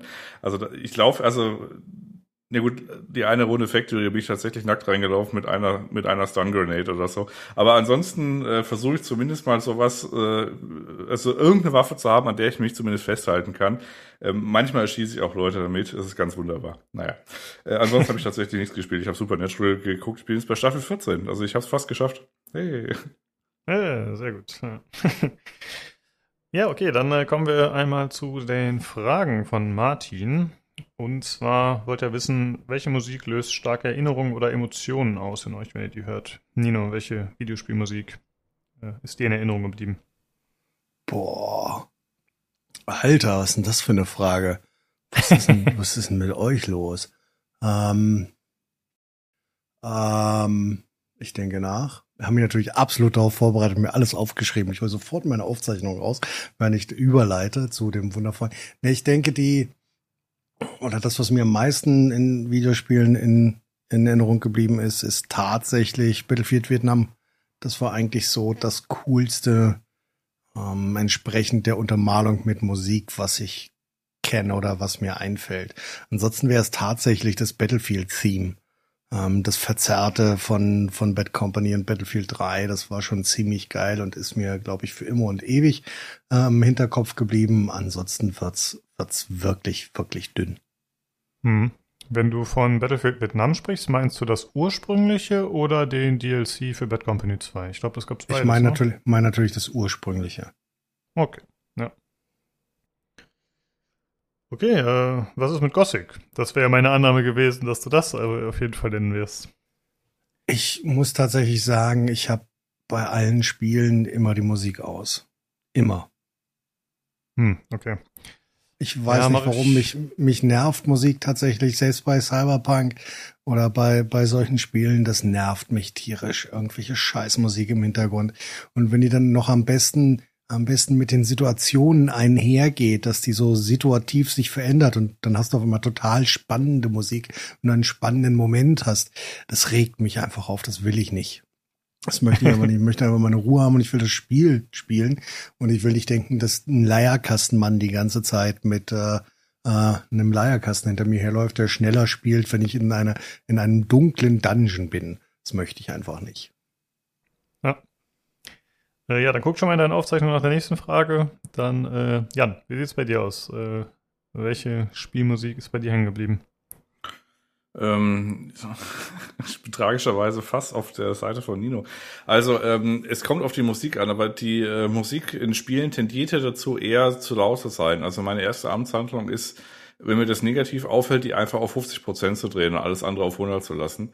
Ähm, dann ist die immer noch okay laut für die meisten Spiele und ähm, ja, ich lasse die meistens an. Ich habe da jetzt aber keine Erinnerung dran, dass ich da irgendwie denke, okay, äh, das hat mich jetzt irgendwie besonders geflasht oder das war jetzt irgendwie, weiß ich, besonders geil oder ich, ich erinnere das dann auch nicht. Also ich bin, äh, was Musik angeht, bin ich, habe ich ein ganz schlechtes äh, Musikgedächtnis, was zumindest mal so Spielemusik angeht. Also wo ich mich halt freue, ist, wenn zum Beispiel bei, das fand ich auch zum Beispiel richtig cool, bei Life is Strange, True Colors, dass es da diese Zen-Momente gab. Das heißt, du hast dich einfach irgendwo, weiß ich, an See gesetzt oder auf eine Brücke gestellt oder so und dann kam halt so, in der Regel, das ist ja irgendein Indie-Song, ne? Also halt der halt, weiß ich, jetzt nicht Happy Clap, aber halt irgendein Indie-Song und der war halt irgendwie ganz cool und gängig und äh, da kam so Kamerafahrten, beziehungsweise so, so Szenen wurden wurden halt nacheinander eingeblendet dann irgendwann vorbei. Und das Coolste an dem, an dem Spiel fand ich eigentlich, dass du das halt äh, so lange machen konntest, wie du halt lustig warst. Also das Lied war irgendwann zu Ende, dann startest halt nochmal neu, dann machst du halt logischerweise weg. Aber das vermisse ich tatsächlich. Also wenn du halt Spiele hast und dann äh, ist irgendein cooler Song und dann ist der aber zu Ende und dann denke ich mir mal, ich hätte den Song auch gern zu Ende gehört. und das fand ich tatsächlich bei äh, Life is Strange tatsächlich richtig gut. Ansonsten ist es halt, wie ich anfangs gesagt hatte, ich habe jetzt keine, ich erinnere da tatsächlich wenig, was irgendwie epochale Musik angeht für Spiele. Ja. Ah, okay, verstehe. Ja, ich war früher, war ich eigentlich genauso wie Nino. Ich habe immer die Musik ausgemacht und ich mache es auch heute noch häufig. Keine Ahnung, weil ich irgendwas noch nebenher schaue oder so auf dem Second Screen, aber äh, ich finde, es entgeht einem doch tatsächlich relativ viel, je nach Spiel vor allem, ne? wenn man dann die Musik nie hört. Ja. Okay, dann die zweite Frage war, was tönt euch bei einem Spiel sofort an oder ab? Gibt es da ein Muster? Nino, was ist ein No-Go bei dir für in Spielen? Grafik. Also ich brauche brauch, brauch nicht immer die beste Grafik, hm, aber sie muss, sie, sie muss stimmig sein. Dann ist das, dann ist das in Ordnung. Also ich kann, kann zum Beispiel keine Pixel-Spiele oder sowas kann ich nicht, nicht spielen. 16-Bit regt mich auf. Pixel regen mich auf. Ähm, wenn irgendwas, wenn irgendwas einfach nicht, nicht stimmig umgesetzt ist, dann, dann regt mich das wirklich auf. Ich habe heute äh, eine Dreiviertelstunde jemanden beim Fortnite-Spielen, einem alten Mann beim Fortnite-Spielen zugeguckt. und es war einfach fürchterlich. Hab mir gedacht, also das kann, kannst du einfach nicht machen. Diese Comic-Quatsch, das leuchtende Gedöns mag sein, dass das überall drauf laufen muss und dass das logischerweise der, ähm, der Selling Point immer noch dieses komplett schlechten Spiels ist. Ähm, aber das hat mich einfach, hat mich einfach aufgeregt ich kann auch bei sowas wie, wie Fall kann ich nicht zugucken. Das mag sein, dass es ein schönes Spiel ist und dass es witzig ist. Ähm, aber ertrage ich einfach nicht. Das, das möchte ich einfach nicht. Das ist Verschwendung von, von Prozessor- und Grafikkartenleistung und dann will ich das auch nicht. Also das heißt nicht, dass es immer episch sein muss, dass es immer ähm, das Neueste und das Beste und das Krasseste sein muss. Ansonsten würde ich ja nicht Tarkov spielen, sind wir es realistisch. Aber es ist auch vorher noch niemand auf die Idee gekommen, so eine Scheiße auf Unity zu programmieren, seien wir ganz ehrlich. Und es wird danach auch nie wieder auf die beschissene Idee kommen, das zu tun. Ähm, ja, das, das, das wäre es eigentlich. Ansonsten wüsste ich jetzt nicht, was mich so, was mich so richtig runterzieht. Ja. Äh, Jan, was ist das bei dir? Äh, was ein No-Go ist? Ähm, Ingame-Shops und hm. Ruckler. Also das heißt, wenn das Spiel irgendwie Sable zum Beispiel, mein äh, Oldtime-Hass-Kandidat, äh, weiß ich, wenn das irgendwie aussieht wie Dreck oder so und dann auch noch die Frechheit hat, irgendwie so äh, eher so kleine Hitcher und kleine Ruckler zu haben, das macht mich irre, tatsächlich. Also manchmal fängt es sich dann wieder, aber gerade so Indie-Titel oder so, das ist manchmal dann schon schwierig. Und das macht mich einfach irre, wenn da irgendwie, weiß ich, so jede Minute oder so hat so so einen kleinen Hänger und das ist ach, Aber du hast Sable trotzdem durchgespielt, ne? Oder habe ich das falsch in Erinnerung? Ja, ja, und ich habe ja auch jede Sekunde gehasst. Ich äh, erwähne es schon wieder. ja, finde ich immer äh, bemerkenswert, dass du dich dann trotzdem durchbeißt, obwohl dir ja, da äh, irgendwas ja, nicht gefällt. Hätte, ja, es, es hätte irgendwie sein können, dass dann irgendwie so, also mal von abgesehen, es, es war jetzt nicht so lange oder so, und es hätte sein können, dass ganz am Ende noch irgendwie was besonders Cooles auf mich gewartet hat. Stellt sich raus, war nicht der Fall, aber ich habe zumindest bis zum Ende geguckt. Wie gesagt, ich habe jetzt auch nicht großartig, äh, weiß ich, Probleme damit, weil ich, äh, weiß ich, gerade bei Sable oder so, da passiert nicht so viel. Also außer, dass du halt ständig vor dich hin ruckelst. Äh, aber du kannst da nebenbei ja noch irgendwie einen Podcast hören und dann machst du halt den Podcast eben Pause, wenn du da irgendwie einen Dialog oder so hast. Und dann gehst du halt weiter und ja, irgendwann ist es zu Ende. Ja. ja. Okay, dann äh, kommen wir mal zu den Hardware-Themen. Und äh, wir haben gesagt, Jan, du fängst an. Es gibt News von Sony. Ja, es gibt News von Sony. Also äh, Sony hat, äh, weiß ich, seit Triniton oder was auch immer, äh, hat äh, der Sony-Konzern sich äh, dazu, dazu quasi herabgelassen, mal einen Monitor wieder auf den Markt zu bringen. Also Sony war ja ziemlich gut im, im Röhrenmonitor-Geschäft. Also die haben ja quasi weit nach Ende der Ära der Röhrenmonitore äh, Monitore immer noch quasi Berühmtheit erlangt, weil halt so die halt die, die Sony-Röhren halt besonders gut waren. Und jetzt haben sie quasi einen Monitor auf den Markt geworfen, der insofern interessant ist, weil er äh, was macht, was andere Monitore noch nicht so viel gemacht haben und im Wesentlichen haben die einen kleinen Fernseher gebaut, was die Technik angeht. Also sprich, die haben einfach äh, einen Monitor gehabt, der hat noch so ein paar andere Sachen. Also der äh, der Standfuß sieht, sieht ein bisschen irgendwie wild aus oder so, aber der Kernpunkt ist eigentlich, dass man für einen Monitor tatsächlich mal sowas wie eine HDR-Unterstützung hat außerhalb von OLED. Also du hast ein Full Array Local Dimming von 69, äh, nee von 96 Zonen und Full Array Local Dimming heißt halt, äh, du hast jetzt nicht zum Beispiel wie Edge-Lit Local Dimming, also das heißt, du hast irgendwie einen Monitor 16 zu 9 oder so, hast du irgendwie links oben einen Punkt und dann ist aber die komplette linke Seite hell, weil ist ja Edge-Lit. Also Edge-Lit ist halt, die Beleuchtung ist am Rand. Und äh, das ist einfach eine technische Limitation. Ist halt logischerweise günstiger als äh, Full Array.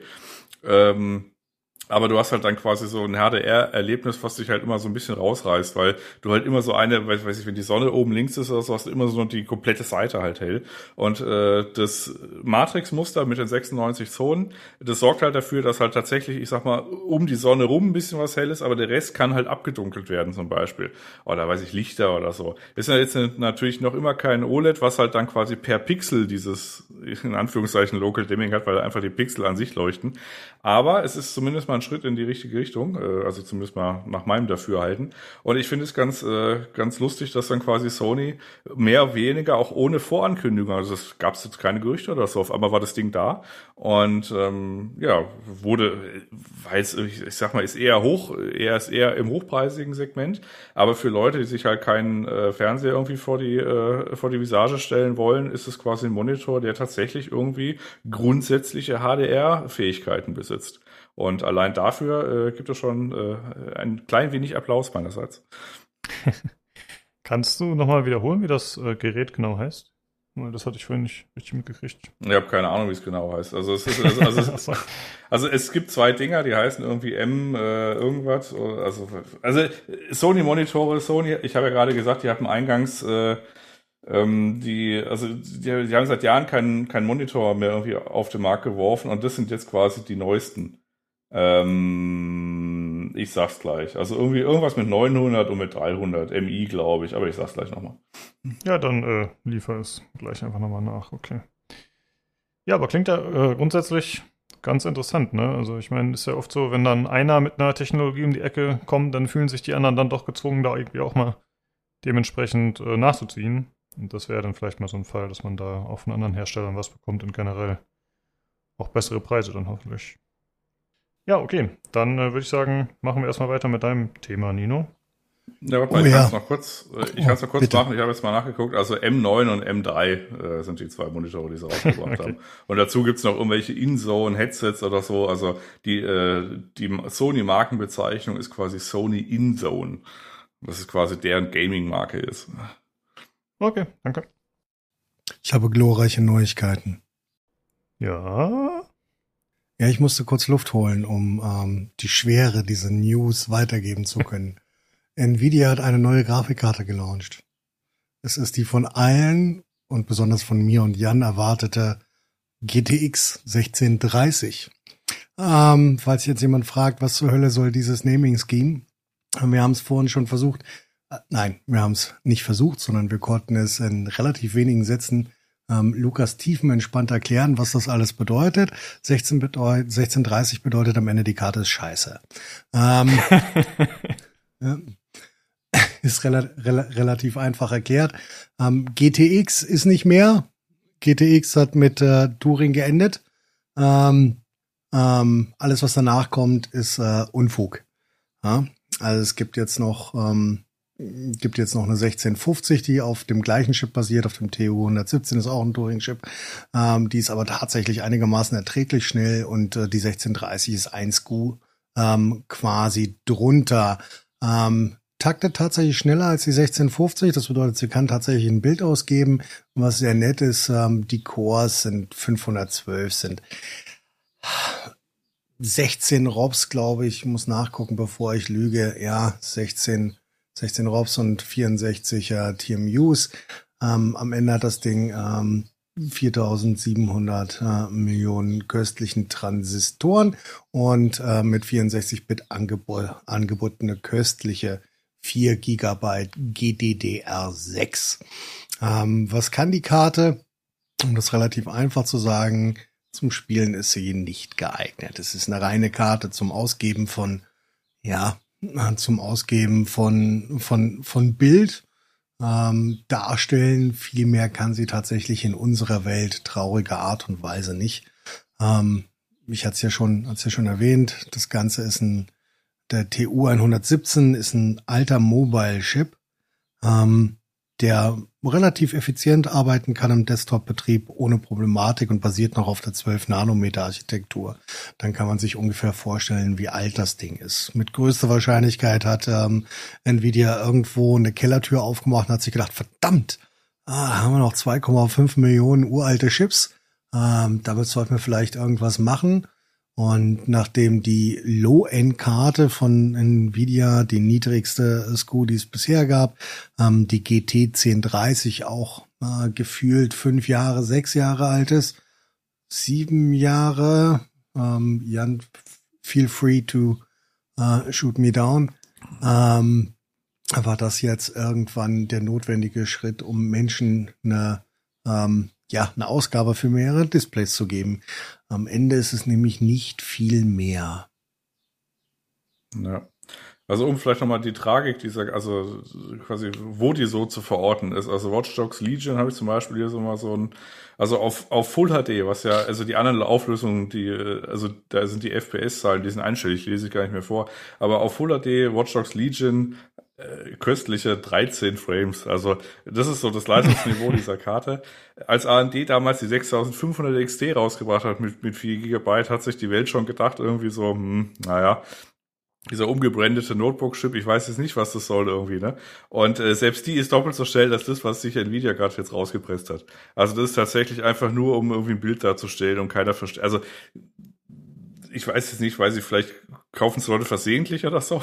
Aber ähm, dafür, was es ist, ist auch noch verhältnismäßig teuer. Also, naja, ist halt einfach ein, ein Produkt, was man de facto nicht benutzen kann, außer wie Nino gerade schon gesagt hat, Bild äh, auszugeben. Und äh, von daher können wir uns dann quasi darüber freuen, dass es äh, äh spätestens bei der nächsten Hardware-Generation von AMD auch wieder integrierte Grafik gibt. Also das heißt, dieses Bildausgabeproblem ist damit dann auch äh, gelöst, sowohl bei Intel als auch bei äh, AMD.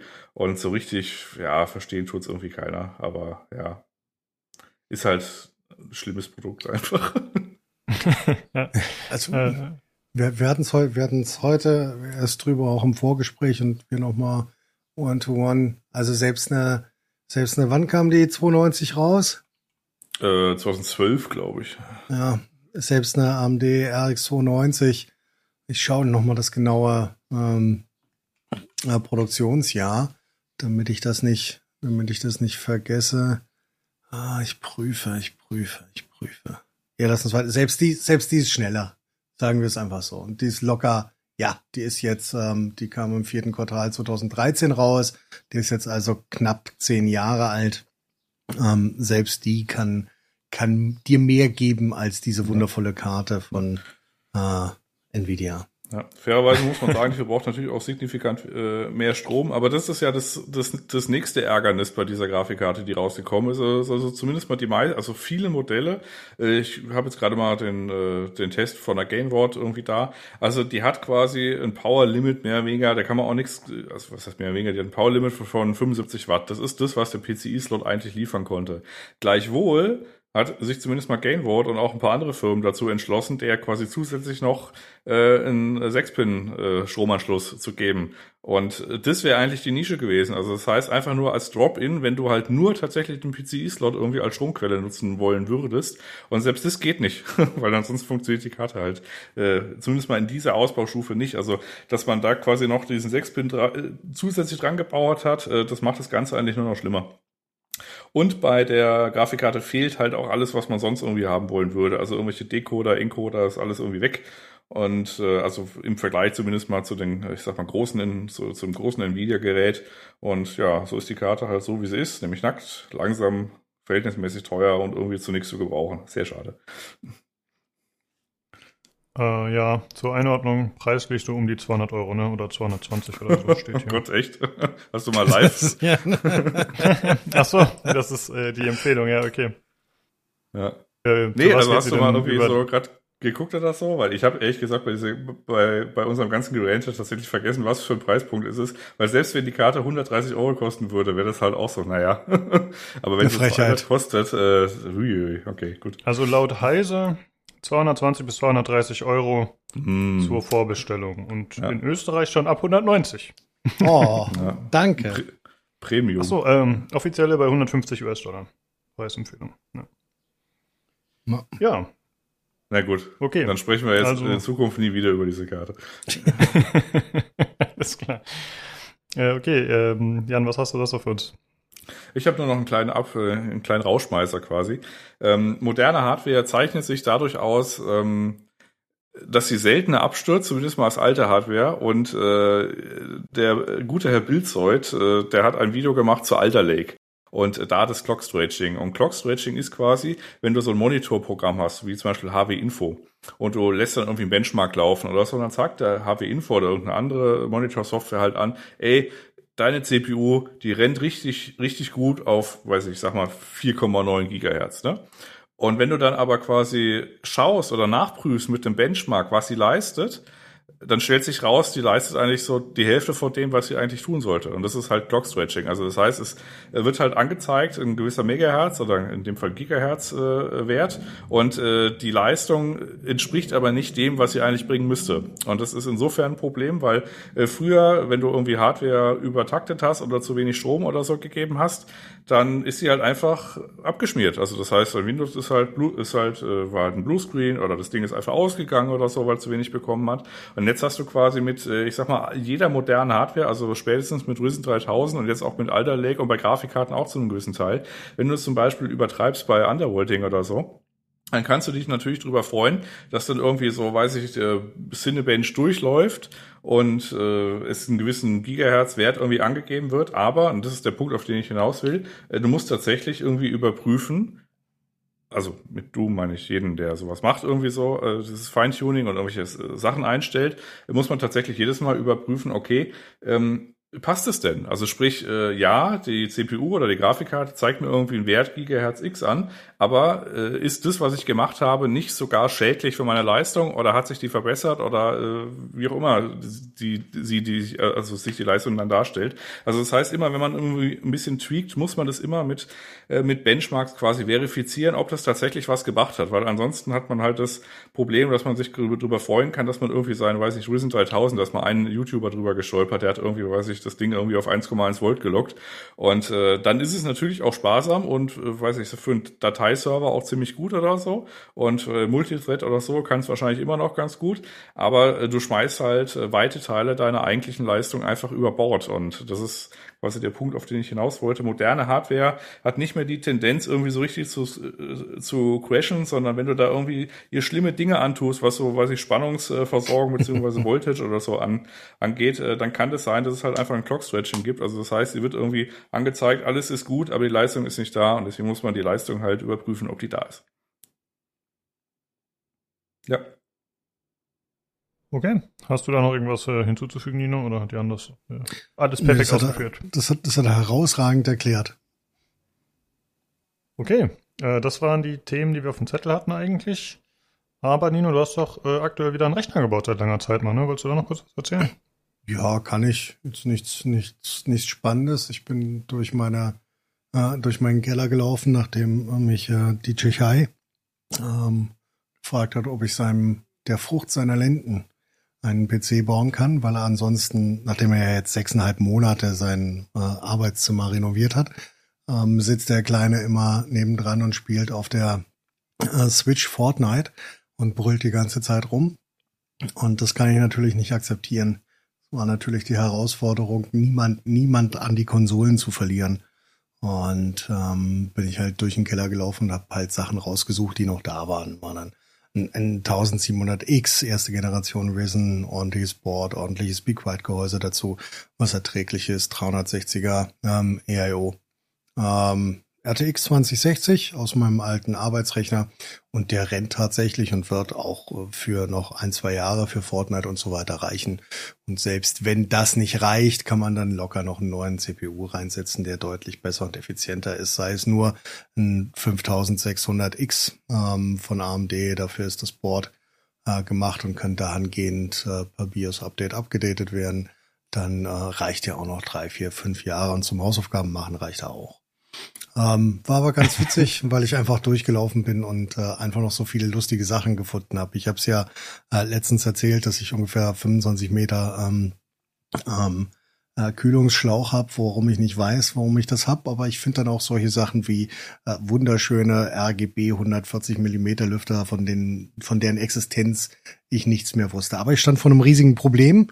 Ähm, Jan war live dabei, als ich Dreifachsplitter mehr für einen Lüfter fand. Da war ich sehr, sehr sauer und musste erstmal nachbestellen. Ähm, hinzugekommen ist noch, dass ich eigentlich eine der beiden Vega 56, die ich noch habe, die haben beide einen Schandmod. Ähm, da war ich mal mutig und habe was drüber gelätet vor tausend Jahren. Ähm, und auch ordentlich laufen und auch noch für, für Fortnite und so weiter geeignet werden, ohne Problematik. Ähm, dann habe ich aber die Kühler nicht mehr, witzigerweise. Ich habe nur einen Kühler und da habe ich beim Abbauen anscheinend eine Schraube abgerissen, wo ich mir noch Gedanken machen muss, wie ich das ähm, jemals wieder hinkriege. Wobei mir da äh, der Feinmechaniker, die Tschechei, sicherlich helfen wird. Ähm, Problematik ist, du kriegst für die keine Nachrüstkühler mehr. Früher gab es dafür eine Morpheus-Variante. Ähm, also die ganz alten Morpheus haben draufgepasst, die Einser. Ähm, dann gab es eine Vega Morpheus-Variante, die gibt's aber nicht mehr zu kaufen. Das bedeutet, ähm, ich stehe bei der zweiten Karte zumindest vor der Problematik, dass ich keine Ahnung habe, wie ich sie auch nur im Ansatz kühlen soll. Vor allen Dingen, da defekte Karten genauso viel kosten wie gebrauchte funktionierende Karten auf eBay ähm, oder sie dann halt für ähm, die deutlich größeren Red Devil PCBs sind, die halt nicht mehr oder die die einfach nicht passen und einzelne Kühler. Dabei konnte mir nicht mal äh, AliExpress, der normalerweise oder die normalerweise immer einen Kühler für jede Karte irgendwie haben. Keine Ahnung warum, aber nicht mehr dort konnten die mir mit einem Referenzkühler dienlich sein. Das bedeutet, ähm, entweder ich baue sie irgendwann wieder unter Wasser oder ähm, ich warte darauf, dass ich irgendwann noch mal einen alten Morpheus finde. Ja. Ja, wäre wär meiner ja. nicht sogar Generation 1? Deiner, glaub, dein, deiner würde passen. Jan hat äh, ja. noch eine RX290, deswegen hatten wir es am Anfang. Und das ist die erste Generation und die passt zumindestens, würde zumindestens auf äh, die zweite Karte passen. Muss dann immer noch die erste Karte den Kühler reparieren, wo ich die Schraube rauskriege. Muss.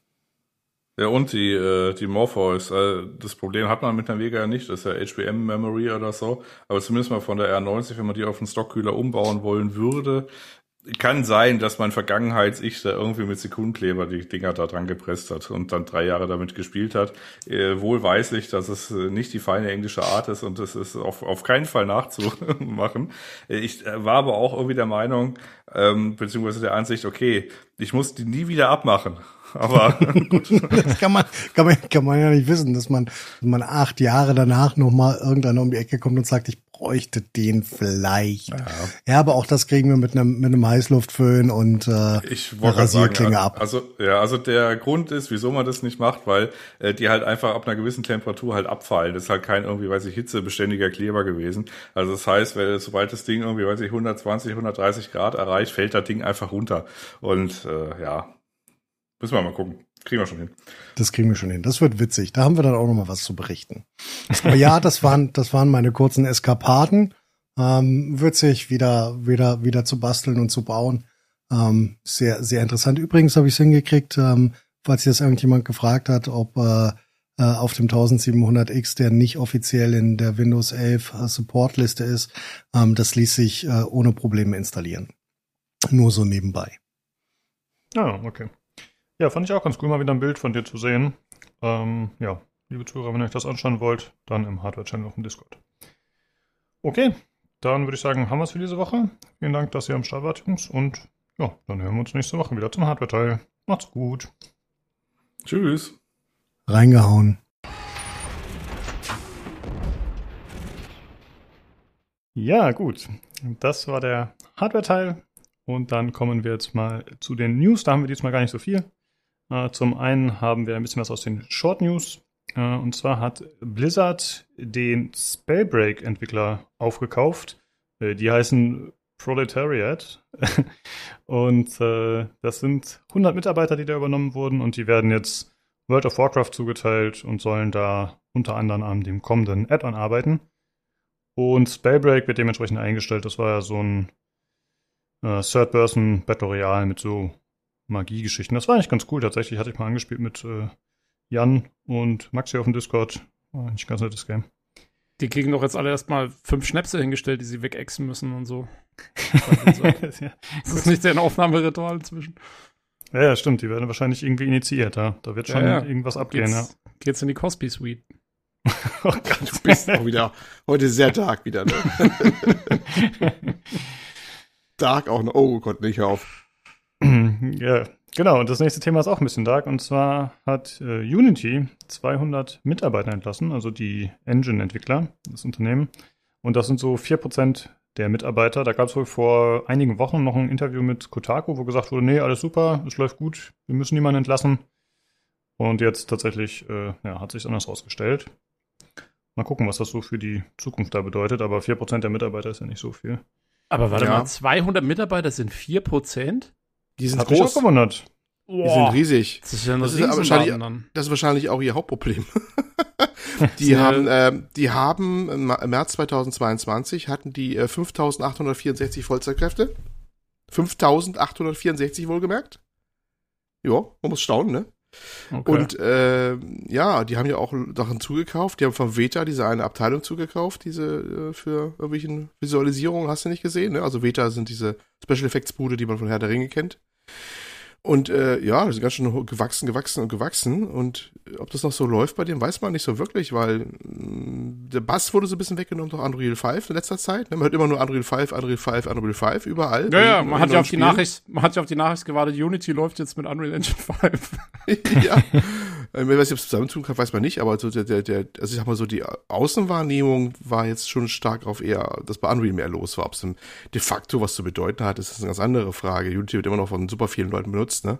Und auch im Indie-Sektor viel benutzt auch und hast du nicht gesehen.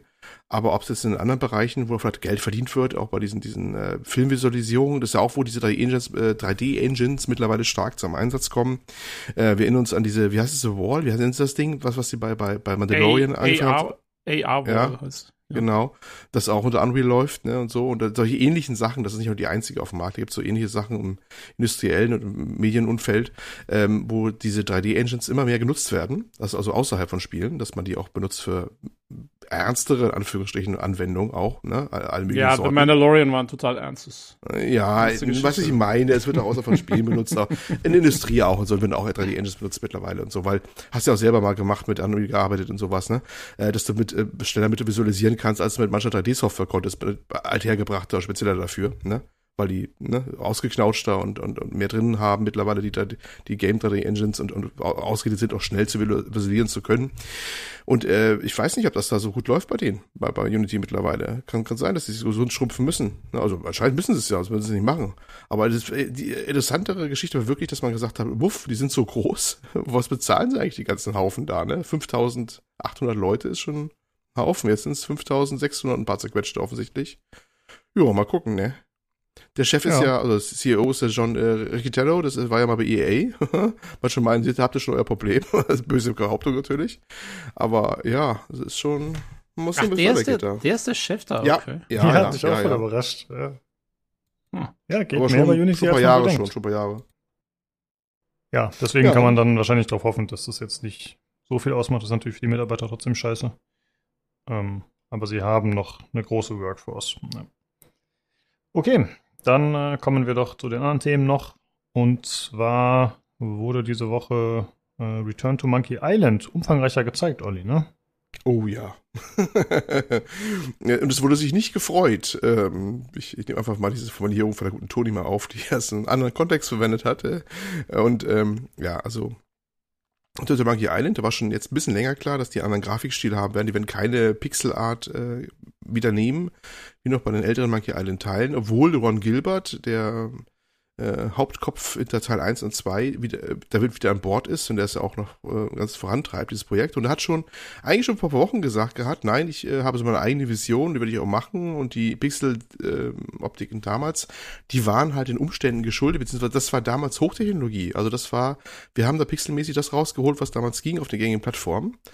Und äh, das war jetzt nicht, weil Pixel Grafik machen wollten. Und ich möchte wieder was eigenes machen. Und das hat er auch getan. Und jetzt hat er es mal Bewegung gesehen. Und Manche waren äh, not amused über das, was sie gesehen haben. Also die netteren Kommentare waren teilweise noch, ja, äh, billige Flash-Optik aus den 2000ern. Ne? Also, wie nennen wir das, große Flächen, bewegte, animierte, bl blanke Flächen. Äh, kann man dazu Polygone sagen? Polygone verbindet eher mit 3D, aber es ist mehr so, ne? 2D, flacher Look. Ja, es sind auch Und- sehr so, die Gesichter und so, finde ich, sind sehr, die sehen so quadrat, fast so Ja, Sponge, ja. Spongebob-mäßig. Irgendwie hat's mich so ein bisschen daran Also erinnert. so grob geometrisch, ne? So Ja. ganz, so, so, so ein ganz, also es ist ein äh, ja, Look, den man eher so tatsächlich mit günstigen Produktionen eher so verbindet, so bei manchen optischen Sachen, weil die vielleicht leichter, vielleicht ist es auch leichter zu machen, ich weiß es nicht. Aber Naja, es also ist ich nicht finde, das, was eine Sache- ähm, Eine Sache, die stark auffällt, ist, es gibt keine schwarzen Outlines, wie man es halt aus klassischen Cartoons kennt. Ne? Also es ist nicht so, mhm. dass jeder Charakter schwarz umrandet ist. Die haben zwar natürlich alle irgendwie eine Outline, aber das ist halt farblich ein bisschen anders hervorgehoben tatsächlich. Und das gibt schon mal generell einen anderen Look, finde ich, als dieses klassische. Und äh, ja, dazu sieht's optisch aus wie viele der heutigen Cartoons eher so ein bisschen. Ähm, und nicht wie die das, was man aus den 90ern so kennt. Ja. Mhm, Ja, und äh, angesichts der Tatsache, dass natürlich viele Traditionalisten das äh, Ding äh, ja im Auge hatten, den, das endlich Ron Gilbert, äh, gerade Ron Gilbert himself bringt einen neuen Teil raus, äh, freuen sich viele drauf, da nochmal ein Monkey Island zu kriegen, ach wie damals, so nach dem Motto. Und er so, nö, ich will ich gar nicht machen, ich will was eigenes, was Neues machen, was Modernes machen. Und ähm, ja, manche waren da sehr, sehr, sehr enttäuscht und äh, wie es heute üblich ist, wird die Enttäuschung dann mit direkt Beschimpfung dann geäußert gegen die Person, äh, wie man so schön sagt, ne? Äh, unterste Schublade teilweise, was da abging, also auf seinen, seinen Kommentarbereichen, seinen Blog und sowas. Und das ging so weit, dass er dann auch dicht gemacht hat, die Kommentarsektion und da einfach der, äh, der Aussage, ja, äh, es ist einfach nur noch gemein, so, hat er wirklich so gesagt. Und ich werde darauf nicht weiter eingeben und ich werde weitere Kommentare sperren und werde mich auch nicht weiter mehr zu dem Projekt jetzt äußern. So. Ja, das hat natürlich dann wieder eine, wie üblich eine Gegenreaktion verursacht, nach dem Motto, ja, der kann das, kann nichts ab, der gute Herr, der kann keine Kritik ab und so weiter und so fort. Ne? Das war nicht unumstritten, diese Entscheidung. Und ich bin ein bisschen zweigeteilt. Zum einen, also erstmal nichts rechtfertigt, so eine Vorgehensweise, ihn zu beschimpfen. Es war wirklich Beschimpfung. aber Es war nicht nur Kritik, es war eine Beschimpfung, die da ausgetragen worden sind an ihn. Ähm, das, äh, also nichts rechtfertigt, dass, dass, dass man so an Menschen rangeht. Ist mal ganz klar vorweg. Und äh, es ist auch seine Entscheidung, da zu machen, was er will. Wobei ich, ein Teil von mir hat sich so ein bisschen gedacht, ja, das hättest du dir aber denken können, dass das passiert. Also bei, bei so einem Ding, ne? Wenn du da was ganz Modernes, Neues versuchst, wo, äh, auch wenn es schmerzhaft ist, wollen die Leute das Alte da doch schon irgendwie wieder haben und ich hätte mich äh, wieder mal schon Brace for Impact gemacht und äh, äh, um dann etwas souveräner mit umzugehen, sag ich mal so.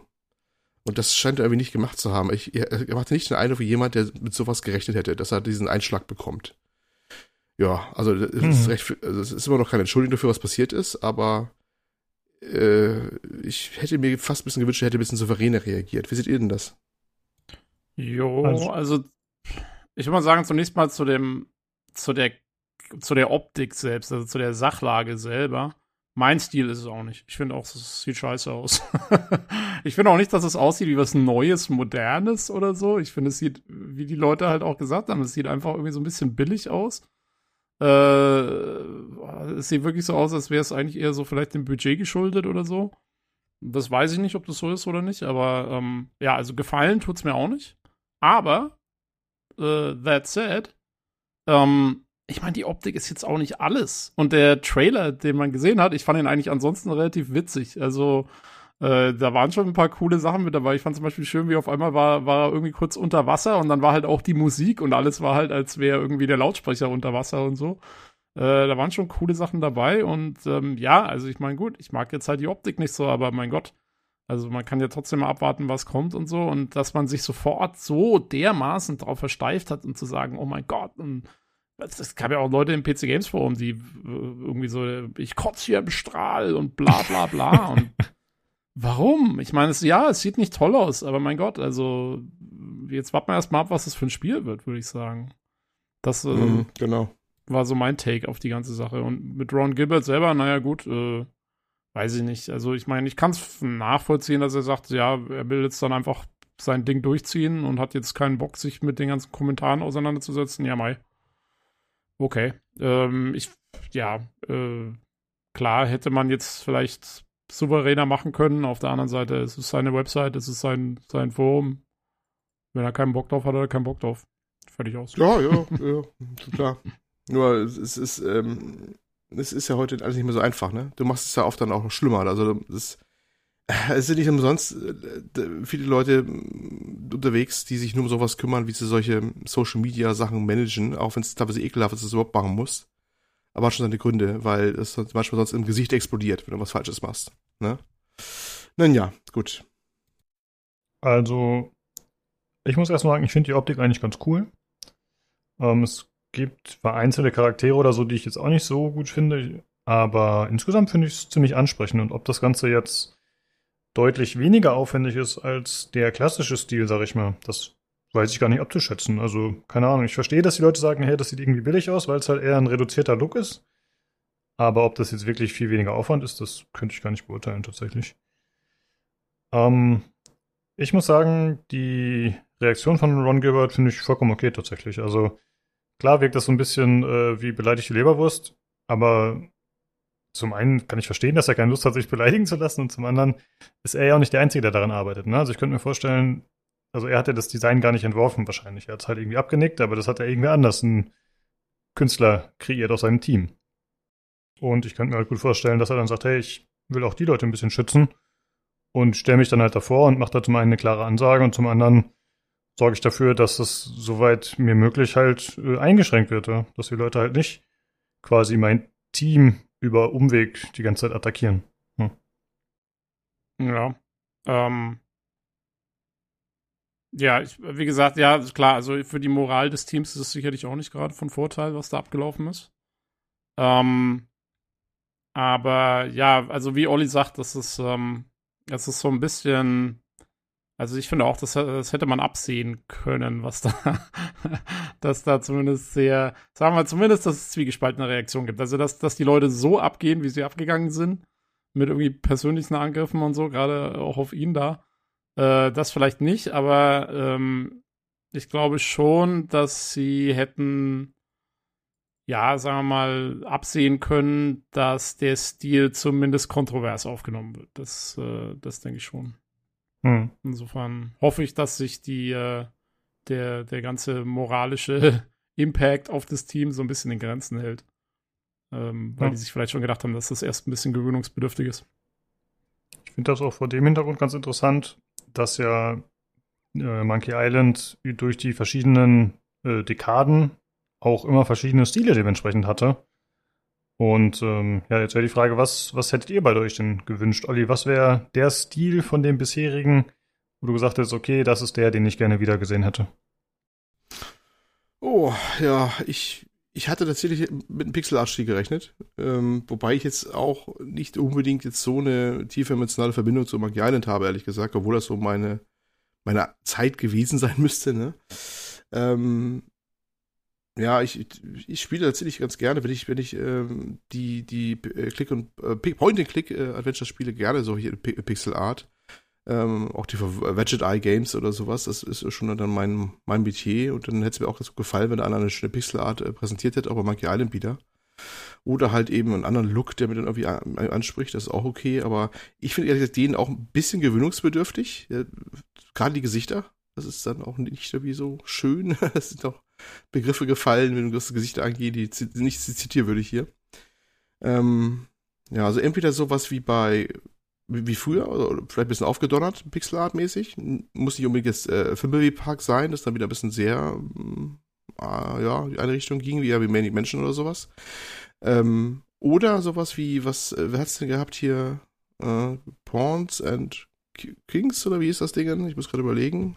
Oh, Tobi, ja. gehabt. Crown of the Crowns, Crowns and Pawns. Crowns, ich hab's weiß mal wieder, was von beiden das ist, aber das fand ich auch noch in gewisser Art und Weise ganz, ganz nett, so, auch wenn es modern war.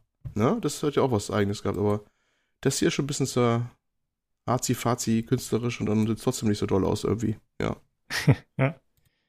Und wie sieht's bei dir aus, Tobi? Welchen Stil hättest du gerne gesehen? Ja, also ich habe jetzt, äh, mir geht's eigentlich so ein bisschen wie dem Olli. Ich habe auch keine große Beziehung zur Monkey Island Serie, obwohl ich auch damals relativ viele Adventures gespielt habe. Aber irgendwie, weiß nicht, Monkey Island ging irgendwie mal mir vorbei oder ich habe es nie so richtig aufgenommen oder so. Wenn, also für so lustige Adventures und so, auch aus der Zeit, äh, fand ich eigentlich mal am besten tatsächlich so ein Cartoon-Stil. So ein bisschen so Day of the Tentacle oder auch dann, ich glaube, Monkey Island 3 oder so. Hatte dann auch so einen so, Ja, so, so einen richtigen Cartoon-Stil, genau. Äh, Fände ich jetzt persönlich am besten, aber ja, aber ich sage auch, weißt du, also ich meine, das ist äh, Ron Gilberts Projekt, das ist sein Spiel. Wenn er das jetzt so machen will, dann soll er das erstmal so machen und wir gucken uns dann mal das Spiel an, wenn es fertig ist. Also äh, nur weil jetzt das alles noch nicht so super aussieht, wie ich das mir vielleicht erträumt hätte oder so, wenn ich mir überhaupt irgendwas erträumt hätte, dann, äh, ja, dann kann ich trotzdem erstmal noch abwarten, was, was das Spiel selber eigentlich so macht. Und ja, insofern habe ich da jetzt nicht so die, die, keine Ahnung, nicht so das Ding im Feuer. Okay. Ja, ich bin, äh, tatsächlich habe ich, glaube ich, nie ein Monkey Island gespielt. Ähm, und ich dachte, ihr beide seid übelst mit der Serie verbandelt und seid da äh, auch emotional investiert. Ich wusste nicht, dass euch das auch so ein bisschen egal ist, fast schon.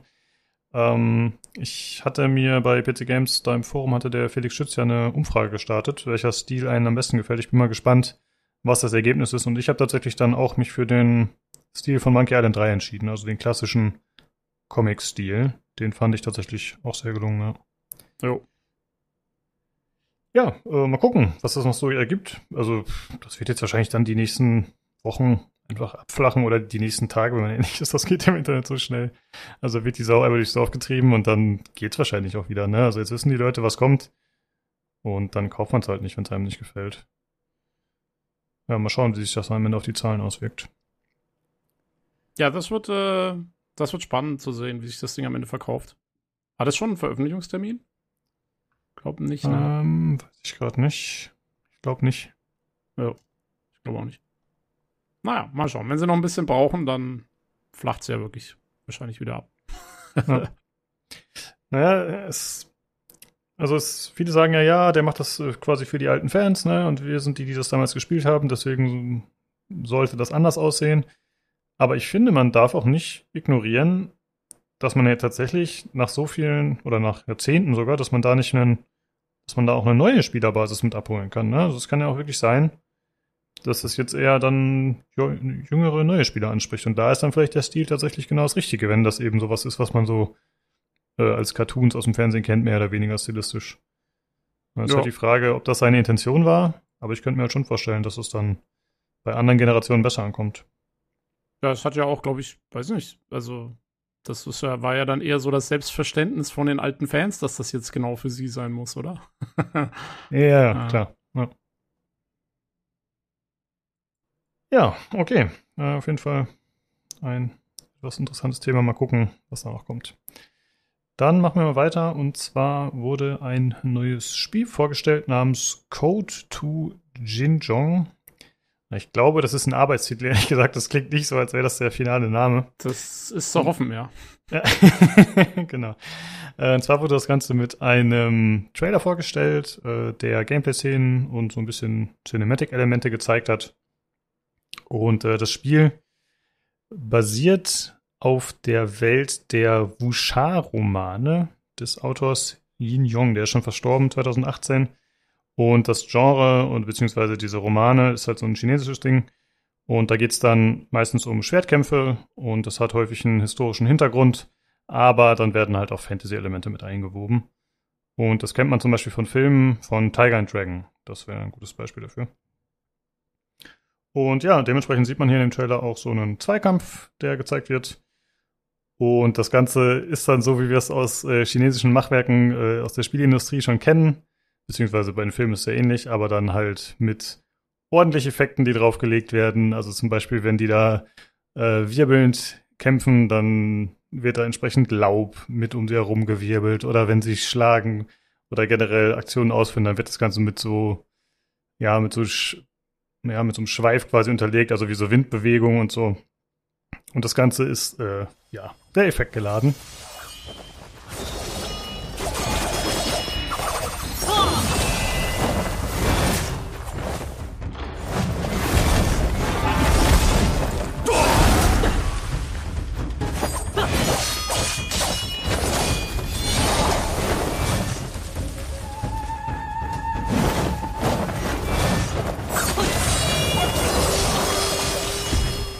Und es soll entwickelt werden in der Unreal Engine 5.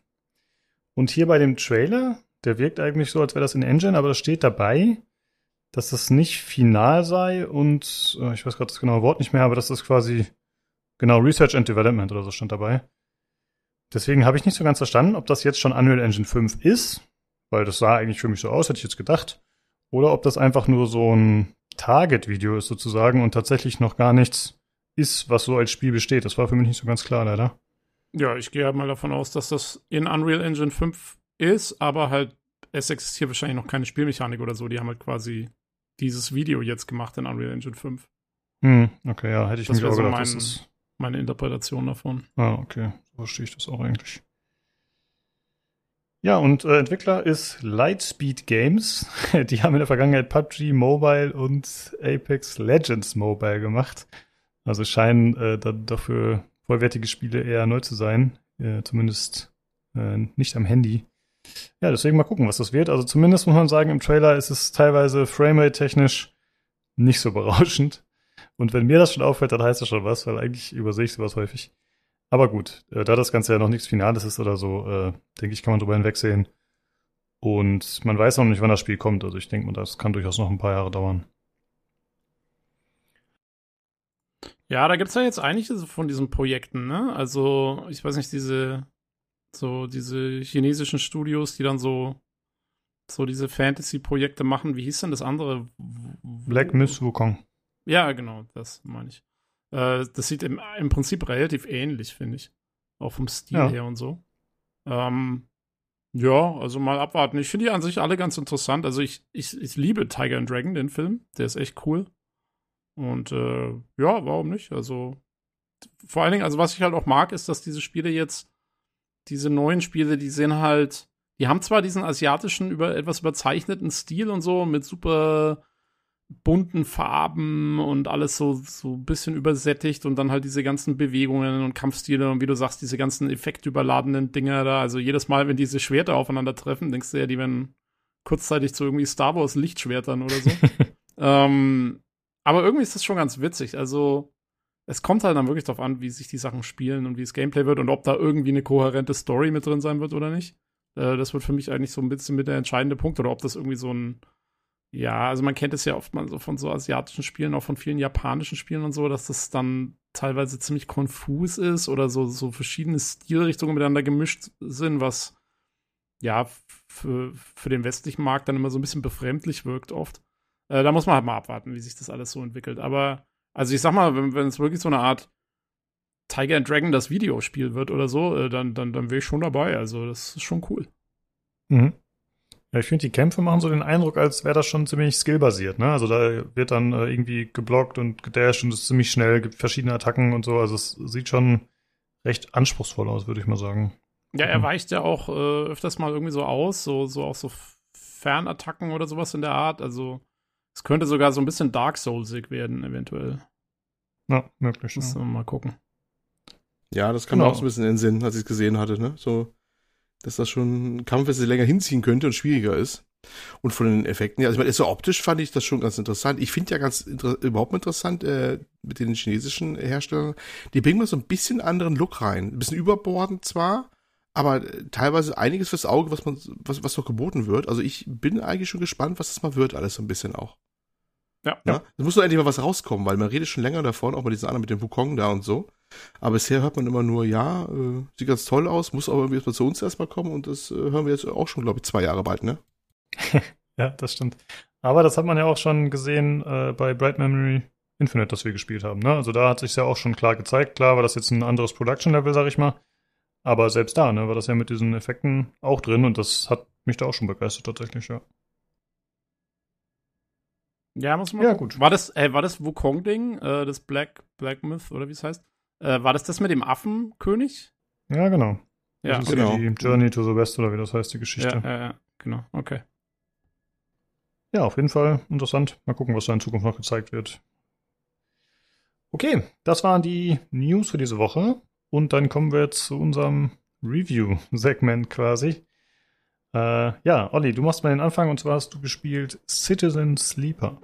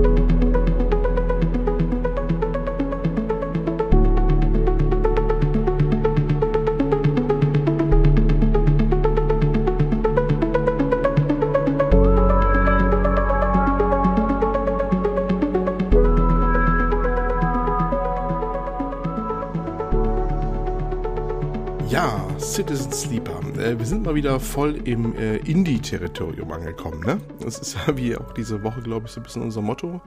Ähm, kein Wunder, wir haben, wir sind einige von uns, wir mal zum Game Pass gekommen, günstig. Und was tut man? Man wühlt sich durch die Sachen, die da, da zu finden sind. Und vieles davon sind halt so ein paar Indie-Games, die man vielleicht sonst nicht anfassen würde. Gibt jetzt zumindest so. Und ähm, ich stieß, äh, stieß auf eins, das ich schon ähm, häufiger auf diversen Seiten äh, gesehen habe, beziehungsweise, darüber gelesen habe, was ich zumindest von der Beschreibung her ganz interessant war. Und das war eben Citizen Sleeper. Das ist vom Genre her eine Art, sagen wir mal, Crossover zwischen Tabletop-artigen RPG und Visual Novel. Sehr Geschichte getrieben.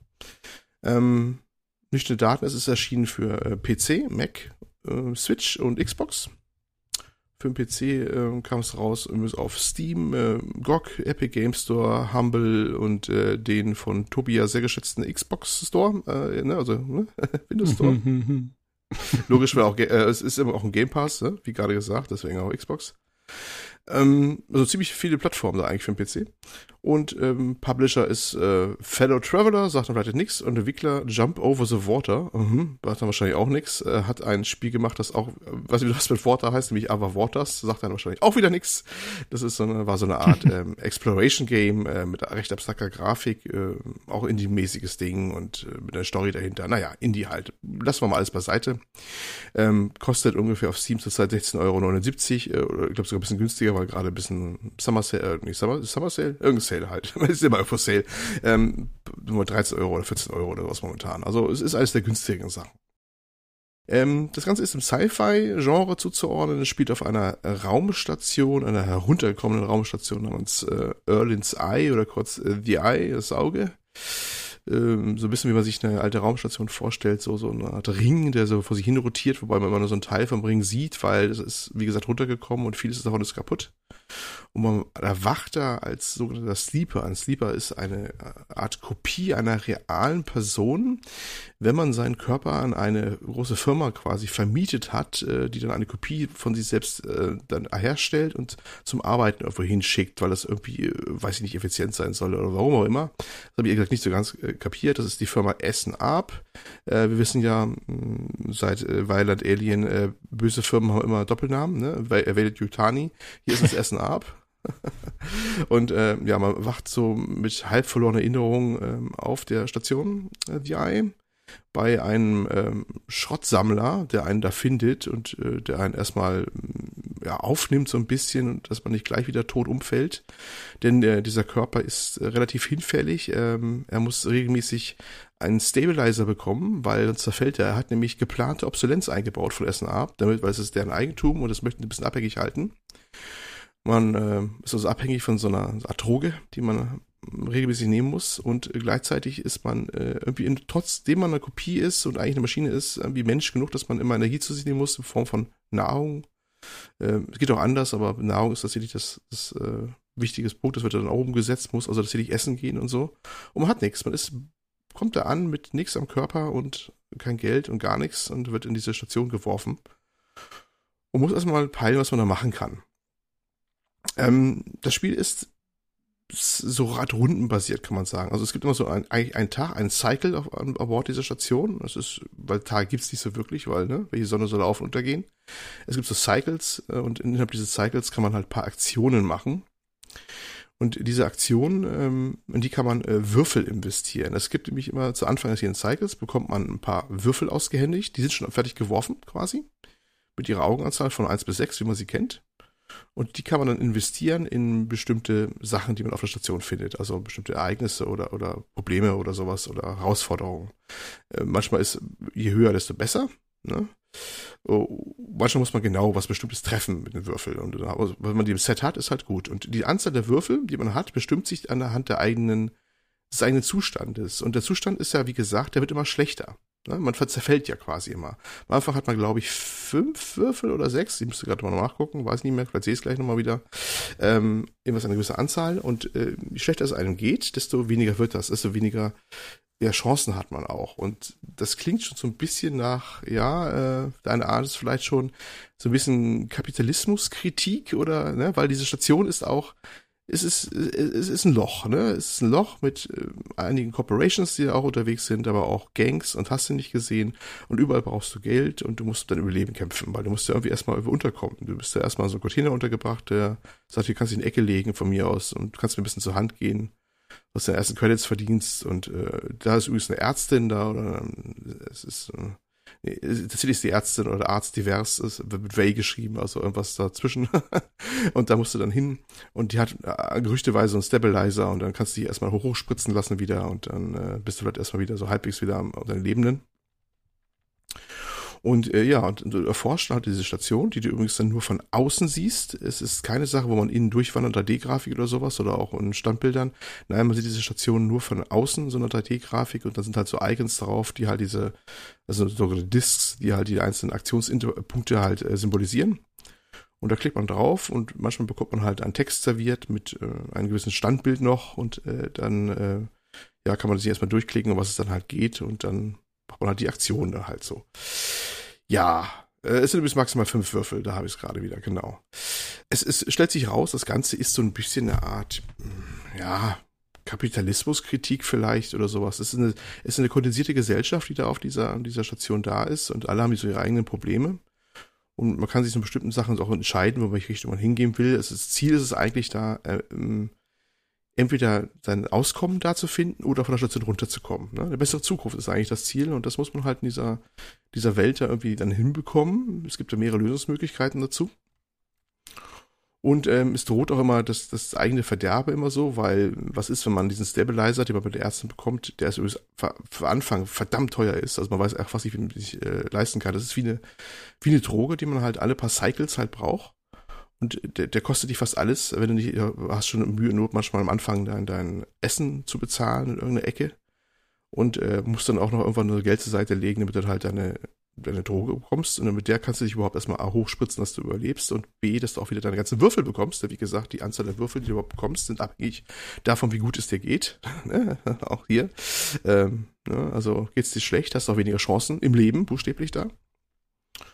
Und so hm, klickst du dich halt durch und lernst die Leute da vor Ort kennen und ihre Interessen und ihre Probleme. Manche sind freundlich, manche nicht. Und manchmal muss man sich entscheiden für bestimmte Sachen und äh, manchmal drückt auch die Zeit. Es gibt Sachen, die sind ein bisschen Zeitdruck so, da hast du aber Cycle Zeit, das was Bestimmtes zu machen. Und stellt sich heraus, dass du auch natürlich gejagt wirst, denn du bist ja ein Eigentum von der Firma und äh, die wird entweder dich zurückholen oder dich terminieren lassen von irgendjemandem, wenn du dann halt äh, ne, nicht schaffst, unterzutauchen. Das ist erstmal so dann auch mit einer der Hauptmotivationsquellen, dass du erstmal äh, irgendwas findest, wie du dich unsichtbar machen kannst, wie du verschwinden kannst, wie du vielleicht dich wehren kannst, was auch immer. Es gibt ja mehrere Möglichkeiten, das stellt sich raus. Und die alle sind verbunden mit irgendwelchen moralischen Entscheidungen, muss man so sagen. Ja. Und gleichzeitig gibt es noch so eine weitere Ebene auf der Station, äh, die ist, ist wieder so eine zweite Schicht, das ist eine Datenebene. Du bist ähm, begabt, ähm, das Datennetz zu sehen und an sich an Ports zu verbinden. Das braucht man manchmal auch für Stories, die in der, in der realen Welt ja quasi so sind, dass man so Ports geht und dann ein bisschen so rumforscht und sowas. Da muss man oftmals dann genau den passenden Würfel für die Situation haben, den man investieren kann und dann äh, bekommt man halt Informationen oder treibt die Geschichte weiter. Und das ist quasi die zweite Ebene Station. Äh, die Station ist alt, ist, ist wieder runtergekommen, hat die Besitzer auch gewechselt und ist altes Projekt und da treiben sich auch alte Programme rum, sag ich mal so, will ja nichts verraten, wo man auch so auf alte Geheimnisse stößt und das kann ja ist auch so eine interessante zweite Ebene, die dann mit reinspielt mit dem Ganzen. Und man ist ja selber auch so, weil man der Sleeper halt ist und kein, kein, kein äh, normales, äh, normaler Mensch. Man erinnert sich übrigens an seine eigene Existenz auch nur so verschwommen so ein bisschen. Man weiß, man muss irgendwo, muss man ja sein Original liegen noch irgendwo. Aber wo, weiß man nicht so wirklich und was mit dem Körper so ist. Und es ist so ein, ist ein Zwischenstatus. Ist so ein bisschen, das ist ein bisschen die Cyberpunk-Ebene in dieser ganzen Geschichte ähm, ne, das Cyberpunk ist, auch mit der ganzen Kapitalismuskritik und das ist auch äh, ein bisschen was der Erschaffer der, des ganzen Dingens, äh, der Gareth da Damien Martin, so heißt er, auch machen wollte, denn er hat sich mit dem Cyberpunk so ein bisschen auseinandergesetzt und meinte ähm, mal, damit Cyberpunk effektiv ist, muss es sich vom Jetzt inspirieren lassen, denn ich glaube nicht, dass wir in Gibson oder Bruce Sterling über die Zukunft geschrieben haben. Also er spricht, er, er spricht eigentlich diese Kritik an, die häufiger jetzt in letzter Zeit äh, ja dem Cyberpunk äh, zugesprochen worden ist, dass die Dinger immer diese alten Klischees bedienen, äh, immer Nacht, immer Regen und äh, japanische Musik und und und äh, japanische Corporations, ne, obwohl das eigentlich aus ja, damals aus den 80ern ja kam, ne? Das war ja eine Reaktion auf der wie die Welt in den 80ern war, wo äh, Japan so zur Wirtschaftsmacht wurde und überhaupt und äh, man das erste Mal sich ein bisschen auch nochmal größer beschäftigt hat mit Augmentierung und, und hast ja nicht gesehen.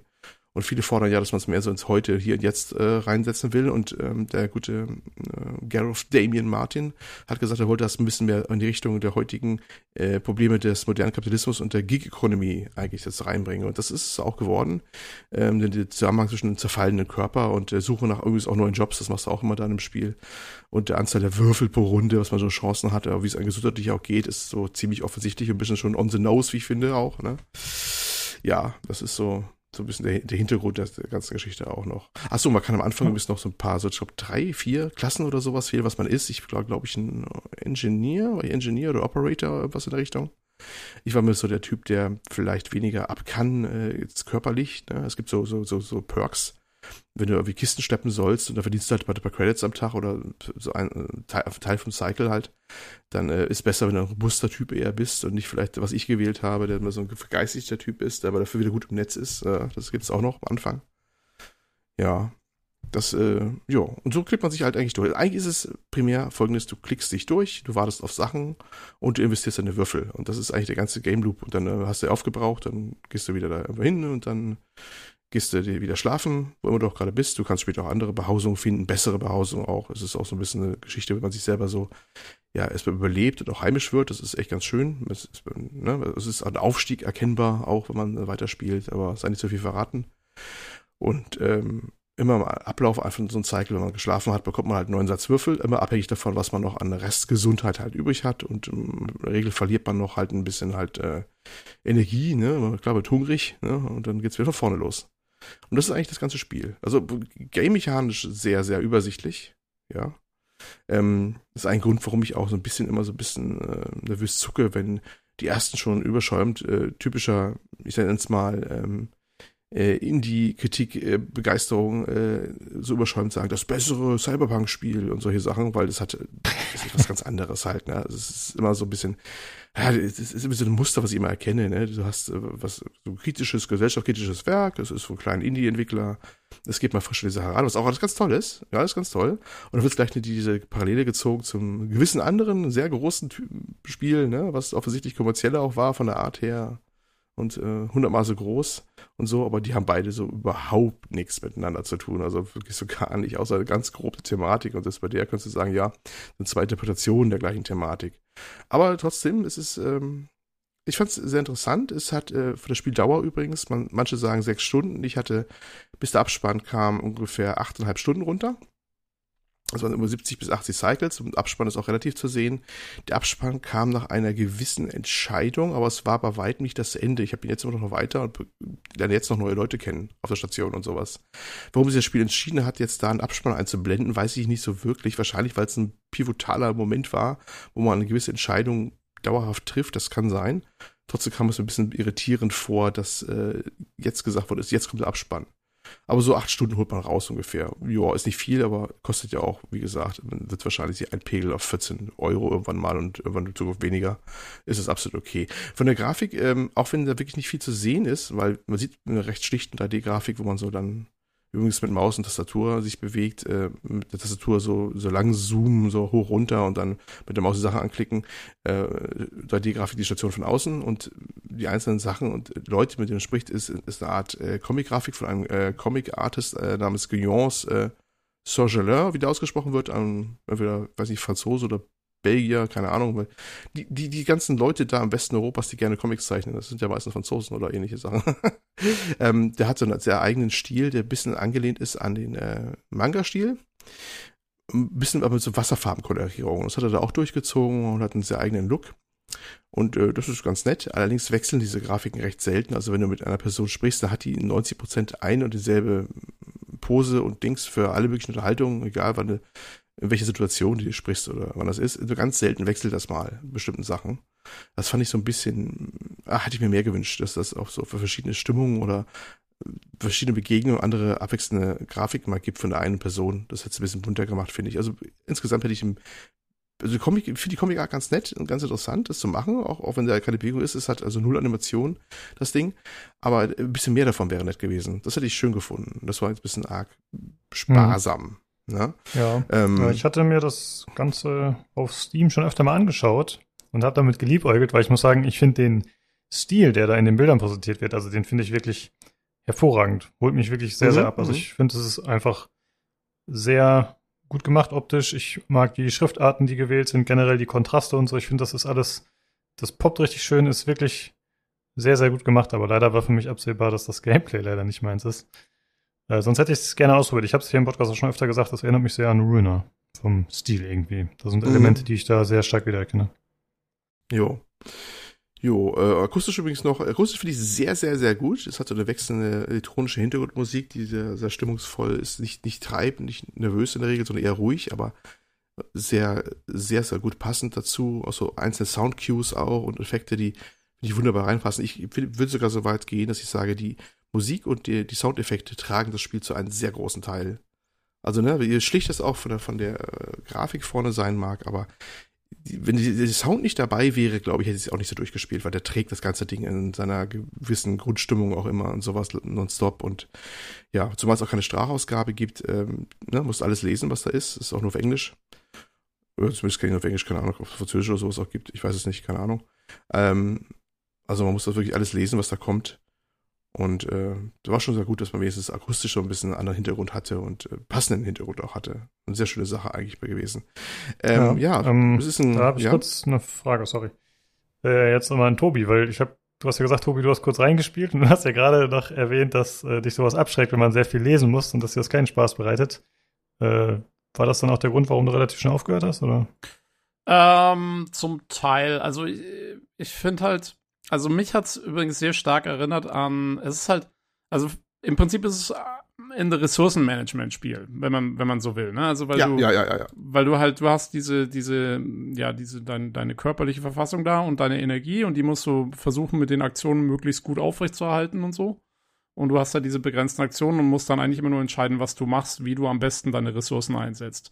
Und das ist, er hat mich stark erinnert an sowas wie uh, This War of Mine was im Prinzip einem sehr ähnlichen Prinzip folgt, wo du halt begrenzte Ressourcen hast, begrenzte Aktionen hast und dann äh, die möglichst so einsetzen musst, dass du da weiterkommst. Das Problem hier war zumindest meiner Einschätzung nach von den ersten paar Runden, als ich die angespielt habe, du bist extrem vom Würfelglück abhängig, weil ich hatte ich hatte halt wirklich in den ersten paar Runden, die ich da gespielt habe, hatte ich nur Einsen und Zweien auf den Würfeln. Und das ist halt ziemlich blöde, weil was die Würfel nämlich machen, ist, die entscheiden, also die Aktionen, die du auswählst, haben entweder, äh, die können, also haben oft halt dann positive Ausgänge, wenn du es gut machst. Äh, da kriegst du dann irgendwas, kriegst du irgendwie, keine Ahnung, äh, zusätzliche Credits oder irgendwie Nahrung oder äh, keine Ahnung, irgendwas passiert, irgendwas Gutes. Aber die haben auch halt oft äh, negative Möglichkeiten. Ähm, das steht dann auch teilweise dabei, wie risikoreich die Aktion ist und so. Und wenn du halt nur diese schlechten Würfelwürfe hast, dann kriegst du halt immer das negative Zeug reingedrückt, oft mal. Ähm, weil deine Chancen relativ schlecht dann sind, um das Positive zu erreichen. Und dann, ja, dann hast du halt deine vier Aktionen oder so am Tag und dann machst du halt von denen drei Stück und die, äh, oder halt drei von denen äh, haben dann den, den, negativen Outcome für dich. Und äh, ja, du kannst halt nichts, also da kannst du dann irgendwann, und dann kriegst du halt auch noch immer weniger Würfel.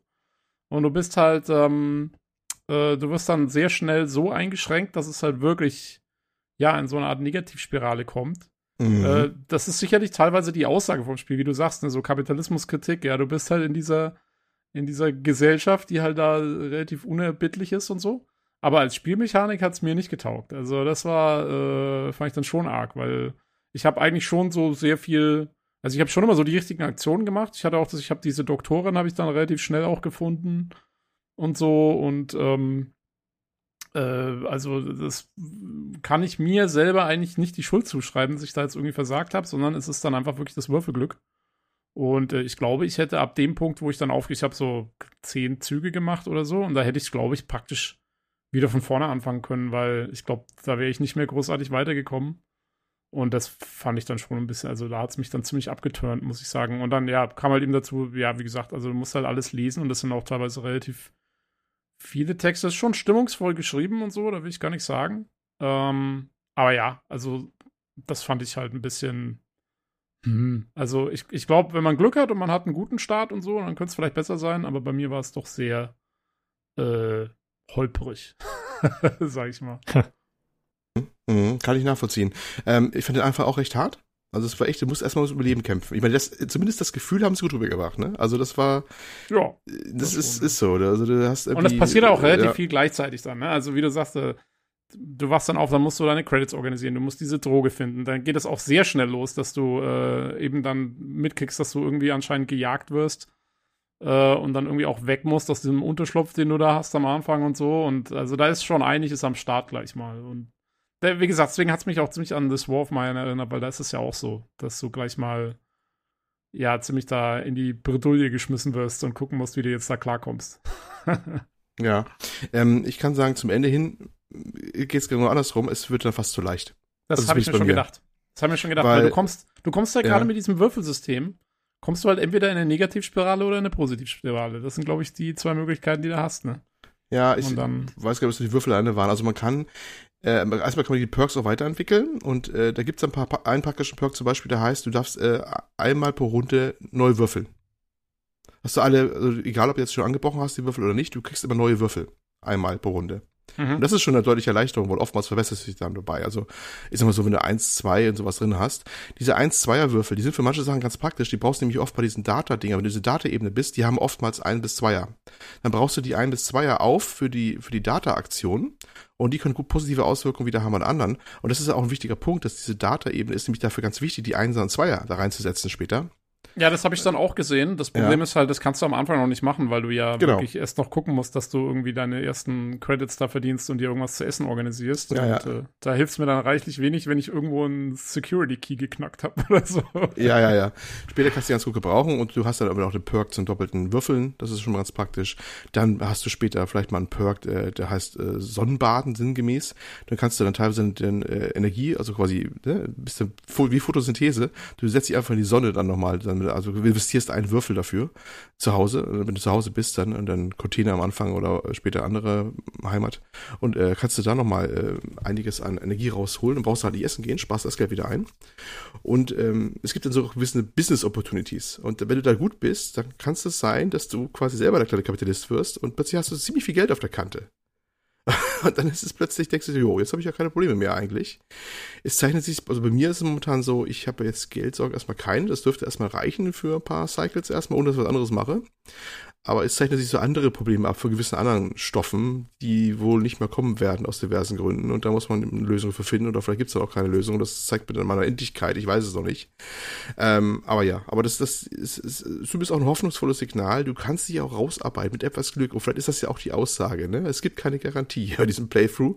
Ähm, du musst ein bisschen Würfelglück haben, wie im echten Leben. Und äh, es kann so oder so ausgehen. Und ja, Ne? Manchmal musst du mutig sein, bestimmte Sachen zu machen und manchmal geht es auch nach hinten los. Also insofern schon arg philosophisch, das will das Ding wahrscheinlich auch sein. Ob es Spaß macht, ist eine andere Frage. Wie gesagt, primär ist das Ding ein Ressourcenmanagement-Spiel und halt eine Visual Novel mit viel Lesen. Das ist so, ne? Kann man so runterbrechen. Jo, das ist es halt so. Das ist wirklich das, ich finde wieder mal das ideale Game Pass-Spiel. Ich glaube, wir haben den Satz schon fünfmal gesagt, aber ich sehe ihn wieder gerne. Es gibt einfach Spiele, die würde ich mir gefühlt nicht unbedingt vielleicht kaufen. Ich weiß es nicht, vielleicht auch, wenn sie gerade arg runtergesetzt sind. Aber so als Game Pass wunderbar. Und dann mal reinmachen und dann freust du dich so, oh, war doch ganz interessant.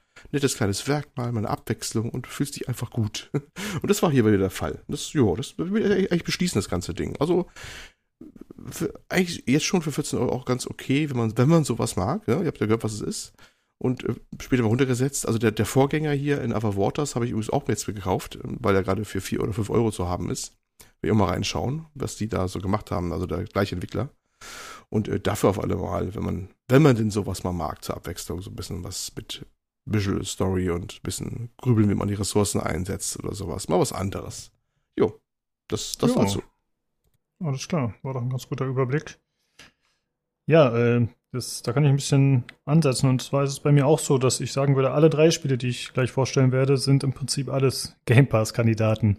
Entweder aufgrund der Länge oder aufgrund äh, ja, anderer Dinge. Aber die waren auch alle relativ günstig, also man kann sie auch kaufen.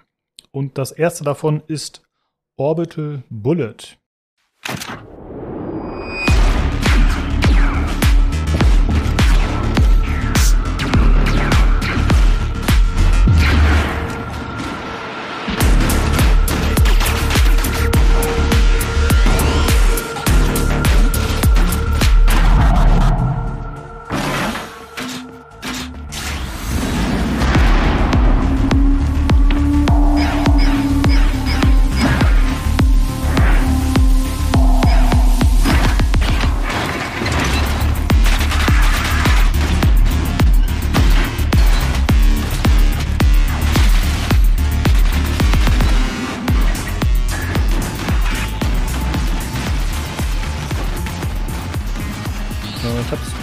Steam, das kostet regulär 17 Euro, aktuell irgendwie nur 9 Euro oder so wegen des Sales. Und ich habe es 14 Stunden gespielt bisher. Und das Ganze bewirbt sich selbst mit 360 Degree Roguelike. Ich hatte das hier im Podcast schon mal kurz erwähnt, ich hatte die Demo auch mal angespielt. Und äh, ich hatte mich eigentlich erst sehr darauf gefreut. Äh, das kam jetzt schon vor, ich weiß nicht, ein, zwei Monaten raus oder so.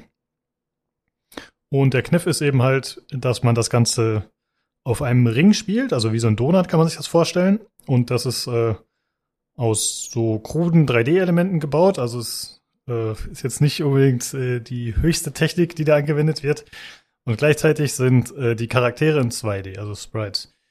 Und dann ist es immer das Ziel, dass man äh, auf einem dieser Ringe, auf dem Donut sozusagen, äh, alle Gegner erledigt. Dann manchmal hat man da vielleicht noch irgendein Upgrade, das man finden kann. Oder man sammelt eine Währung ein.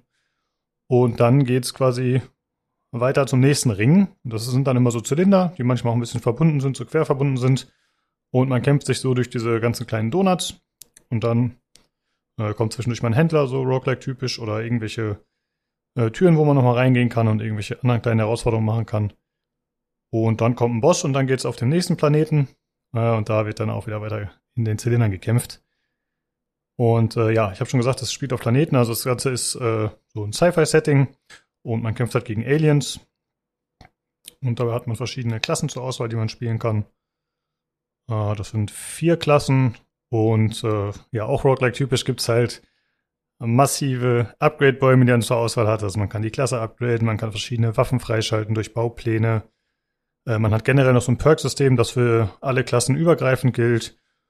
Und so ist es dann, wie es halt im Genre immer so ist. Je länger man spielt, desto angenehmer wird das Ganze für einen, weil man halt immer ein bisschen stärker wird und äh, ja, über längere Zeit einfach mehr Erfahrung sammelt. Und das ist im Prinzip schon das ganze Spiel. Das ist relativ schnell erklärt. Und ich habe es, wie gesagt, 14 Stunden erspielt. Ich habe es jetzt erstmal nicht durchgespielt heute. Ähm, aber ich habe schon gelesen, es ist dann auch so, dass man wie bei dem Genre üblich dann irgendwie den Schwierigkeitsgrad hochstellen kann. Und dann kommen wahrscheinlich wieder andere Herausforderungen dazu, andere Belohnungen. Und ich habe auch schon gesehen, ich habe nur einen Bruchteil der Waffen freigeschaltet, die es bisher gibt. Also da kann man wahrscheinlich äh, auch hunderte Stunden versenken, wenn man Lust hat. Und das Spiel hat mich erst ein bisschen abgeturnt, muss ich sagen. Ähm, ich hatte mich sehr darauf gefreut zuerst und ich wollte es dann auch hier im Podcast reviewen. Das ist schon so ein, zwei Monate her. Aber dann habe ich halt festgestellt, mh, irgendwie gefällt mir das nicht so sehr und habe es dann nicht mehr groß gespielt. Und aus irgendeinem Grund habe ich dann gesagt, okay, dann schaue ich jetzt doch noch mal rein. Und dann hat es mich nach einer Zeit doch gepackt. Also, was zum Beispiel nicht so gut ist anfangs, ist die Controllersteuerung. Ich habe es nur mit dem Xbox One Controller gespielt. Es ist einfach so, dass man nicht die typische Controller-Belegung hat. Also man kann den Controller frei belegen, das ist cool.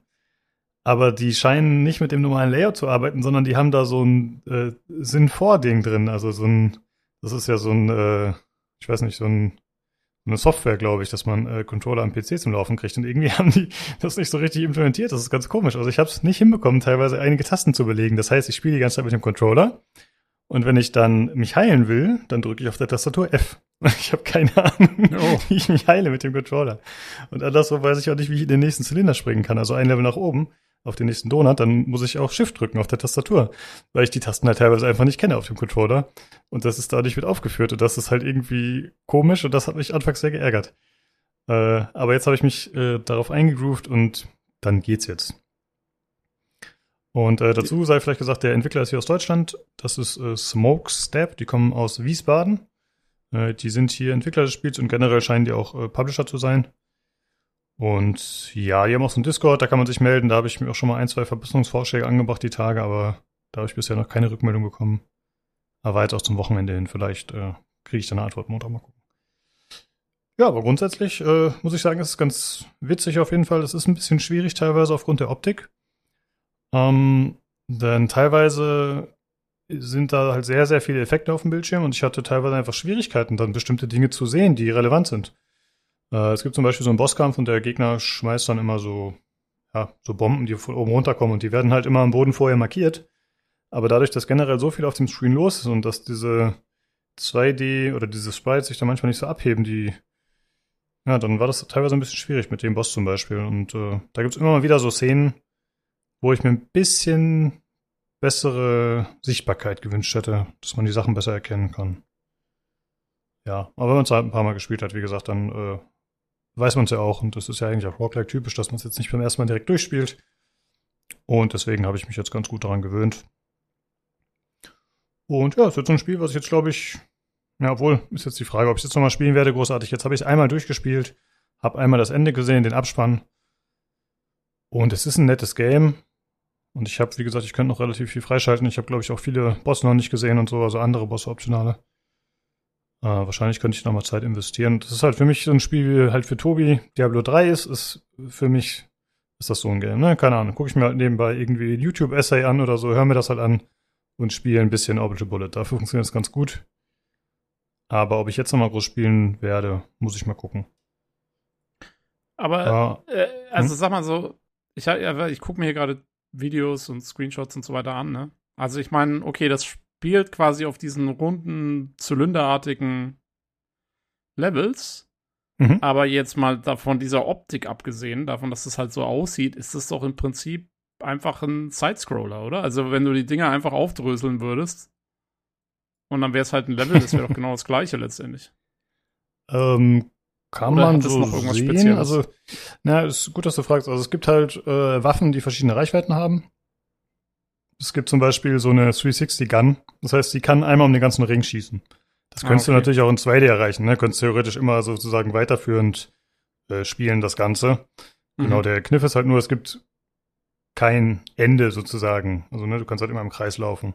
Ja. Aber ansonsten ist es jetzt nicht so super relevant. Ja, wobei bei den Bosskämpfen vielleicht schon. Ne? Du kannst halt immer dich quasi immer noch frei bewegen. Also du bist jetzt nie so, dass du an den Bildschirm rankommst und dann irgendwie eingeengt bist oder so. Das ist natürlich auch ein Aspekt, der einem so ein bisschen mehr Freiheit gibt. Man kann eigentlich immer noch nach hinten weg ausweichen. Ja, aber so. du kannst jetzt nicht, also äh, es gibt da nicht irgendwie so eine Spezialfunktion, dass du auf einmal auf die andere Seite springst oder irgendwas und das plötzlich dann doch um, ähm. irgendwie in die dritte Dimension gehst auf einmal. Das gibt's dann wahrscheinlich eher nicht. Ähm, achso, ja gut, dass du fragst. Es gibt manchmal noch so einen inneren Ring. Also es gibt manchmal im Donut gibt's dann noch einen weiteren Ring und da kann man dann über so einen kleinen, ja, so ein Jump-Pad quasi, das man aktivieren muss, kann man dann auf den inneren Ring springen. Und damit kannst du dann theoretisch auch zum Beispiel Attacken auf dem äußeren Ring ausweichen oder äh, ja, generell da Gegner erreichen, die du vorher halt nicht treffen konntest. Und manchmal gibt's dann auch ah, Gegner, okay. die dann vom inneren auf den äußeren Ring schießen. Also da gibt's schon noch so ein bisschen Variationen, je nachdem, wie weit man voranschreitet. Okay. Genau. Ja, ja, und generell ist halt immer so eine Zeitkomponente auch dabei. Ne? Also je schneller man ist, dann gibt's halt wieder irgendwelche Kisten, die man freischalten kann, die man nach Minute X erreichen muss. Oder es gibt äh, einen Combo-Counter, den man freischalten kann in den Perks. Dann kriegt man auch spezielle Kisten, die freigeschaltet werden, wenn man eine gewisse Anzahl an Gegnern voll getötet, ohne selber getroffen zu werden. Und so da gibt's ein bisschen noch so Grind-Aspekte. Ja, aber gute Frage. Gut, dass du es gefragt hast, ja. Ja, das war's äh, im Prinzip schon so zu dem Spiel. So, ich finde ganz, ganz nett, auf jeden Fall. Kann man ich, sich halt mal anschauen. Hm? Ich finde die, ähm, die Optik ganz interessant. Ist also Pixel Art auch ein bisschen, ne? Gemischt mit diesem 3D-Aspekt. Und das sieht eigentlich ganz nice aus. Ich äh, gucke ja. mir die Views gerade an und hat schon was, hat schon was. Also, muss man Bewegung gesehen haben, aber dann finde ich schon ganz nett. Schöne Sache. Ja, ich finde auch. Ja. Ist ja. halt eine, eine witzige ja. Idee mal. Ne? Also ich finde, das ist halt mal was, was Cooles und was ziemlich Individuelles. Also es ist jetzt nicht super bahnbrechend vielleicht so, aber es ist halt einfach sowas, was man noch nie gesehen hat. Ich zumindest noch nicht. Das ist schon ganz cool, ja. Und ja, ob das jetzt, ich, ich weiß nicht, man hätte es ja auch theoretisch komplett in 2D umsetzen können, ne? Denke ich mal. Also, warum sie sich jetzt speziell dafür entschieden haben, das so aufzusplitten zwischen 3D-Umgebung und äh, 2D-Charakteren, keine Ahnung. aber ist ganz witzig. Und man kann auf Steam auch eine Demo spielen. Also wenn man jetzt sagt, okay, will ich mir erstmal nur anschauen, dann äh, kann man die mal ausprobieren. Und dann weiß man eigentlich schon, was einen erwartet in dem Spiel. Wie gesagt, für mich war es so ein bisschen so ein Grower, also es ist tatsächlich dann besser geworden, je länger ich es gespielt habe. Deswegen vielleicht nicht direkt am Anfang abschrecken lassen. Ja, das war's schon zu Orbital Bullet. Und dann kommen wir zum nächsten Spiel. Und zwar ist das Teenage Mutant Ninja Turtles Shredder's Revenge. Was ein Titel.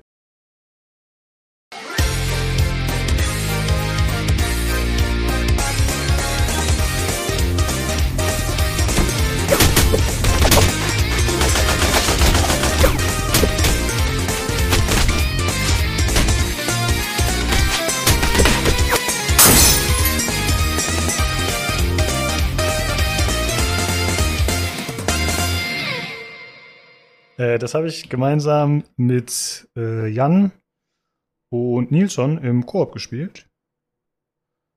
Ähm, genau, das kann man mit bis zu sechs Leuten im Koop spielen. Das ist ein klassisches Beat'em Up, äh, so in Pixel-Manier. Und ich, wir haben es im Game Pass gespielt. Und dann, ja, ist man nach zwei bis drei Stunden schon durch. Also es ist wirklich kurz tatsächlich, muss man leider sagen. Ähm, ja, das ist halt wie gesagt so ein Pixel-Stil das erinnert an die klassischen Turtle-Spiele, ich glaube aus den 80ern, 90ern, also zum Beispiel Turtles in Time habe ich früher ganz gerne gespielt und ich mag die Turtles halt noch aus meiner Kindheit, deswegen habe ich das gespielt. Ansonsten bin ich jetzt gar nicht so ein großer Beat'em-Up-Fan, muss ich sagen.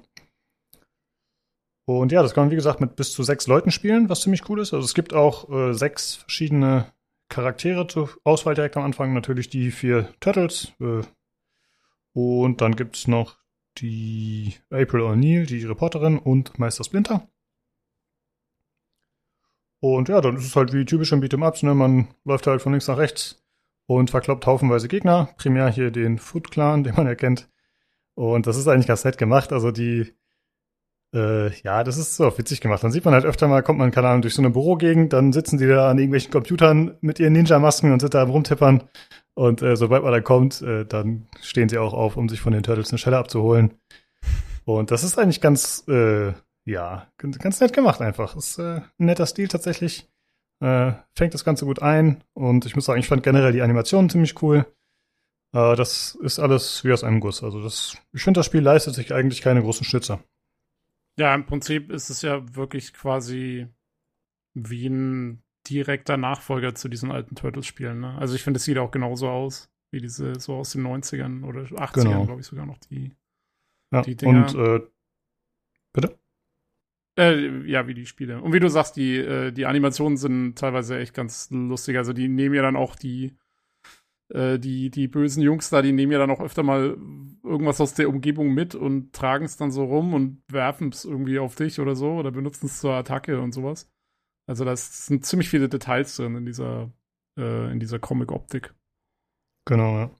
Ja, du hast gerade schon angesprochen, das ist halt wie früher und das ist quasi so ein Best-of, wenn man so ein bisschen so will. Ja, also wenn man die damals gespielt hat, die Spiele, dann kennt man viele der Gegner. Ich meine, gut, wahrscheinlich haben die Turtles auch nur einfach ein beschränktes Kontingent an äh, Oberbösewichten zur Verfügung. Also zum Beispiel, keine Ahnung, Klassiker sind hier Bebop und Rocksteady, aber es gibt auch noch viele andere.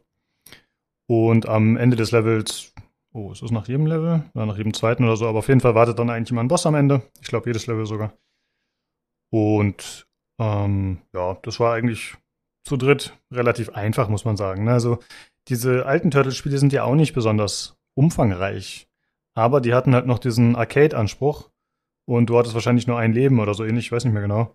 Und die waren halt bockschwer, fand ich. Also das, da ist man halt super oft draufgegangen. Deswegen hat man das wahrscheinlich wenn man es gut gekonnt hätte, hätte man es wahrscheinlich auch in ein, zwei Stunden durchgespielt.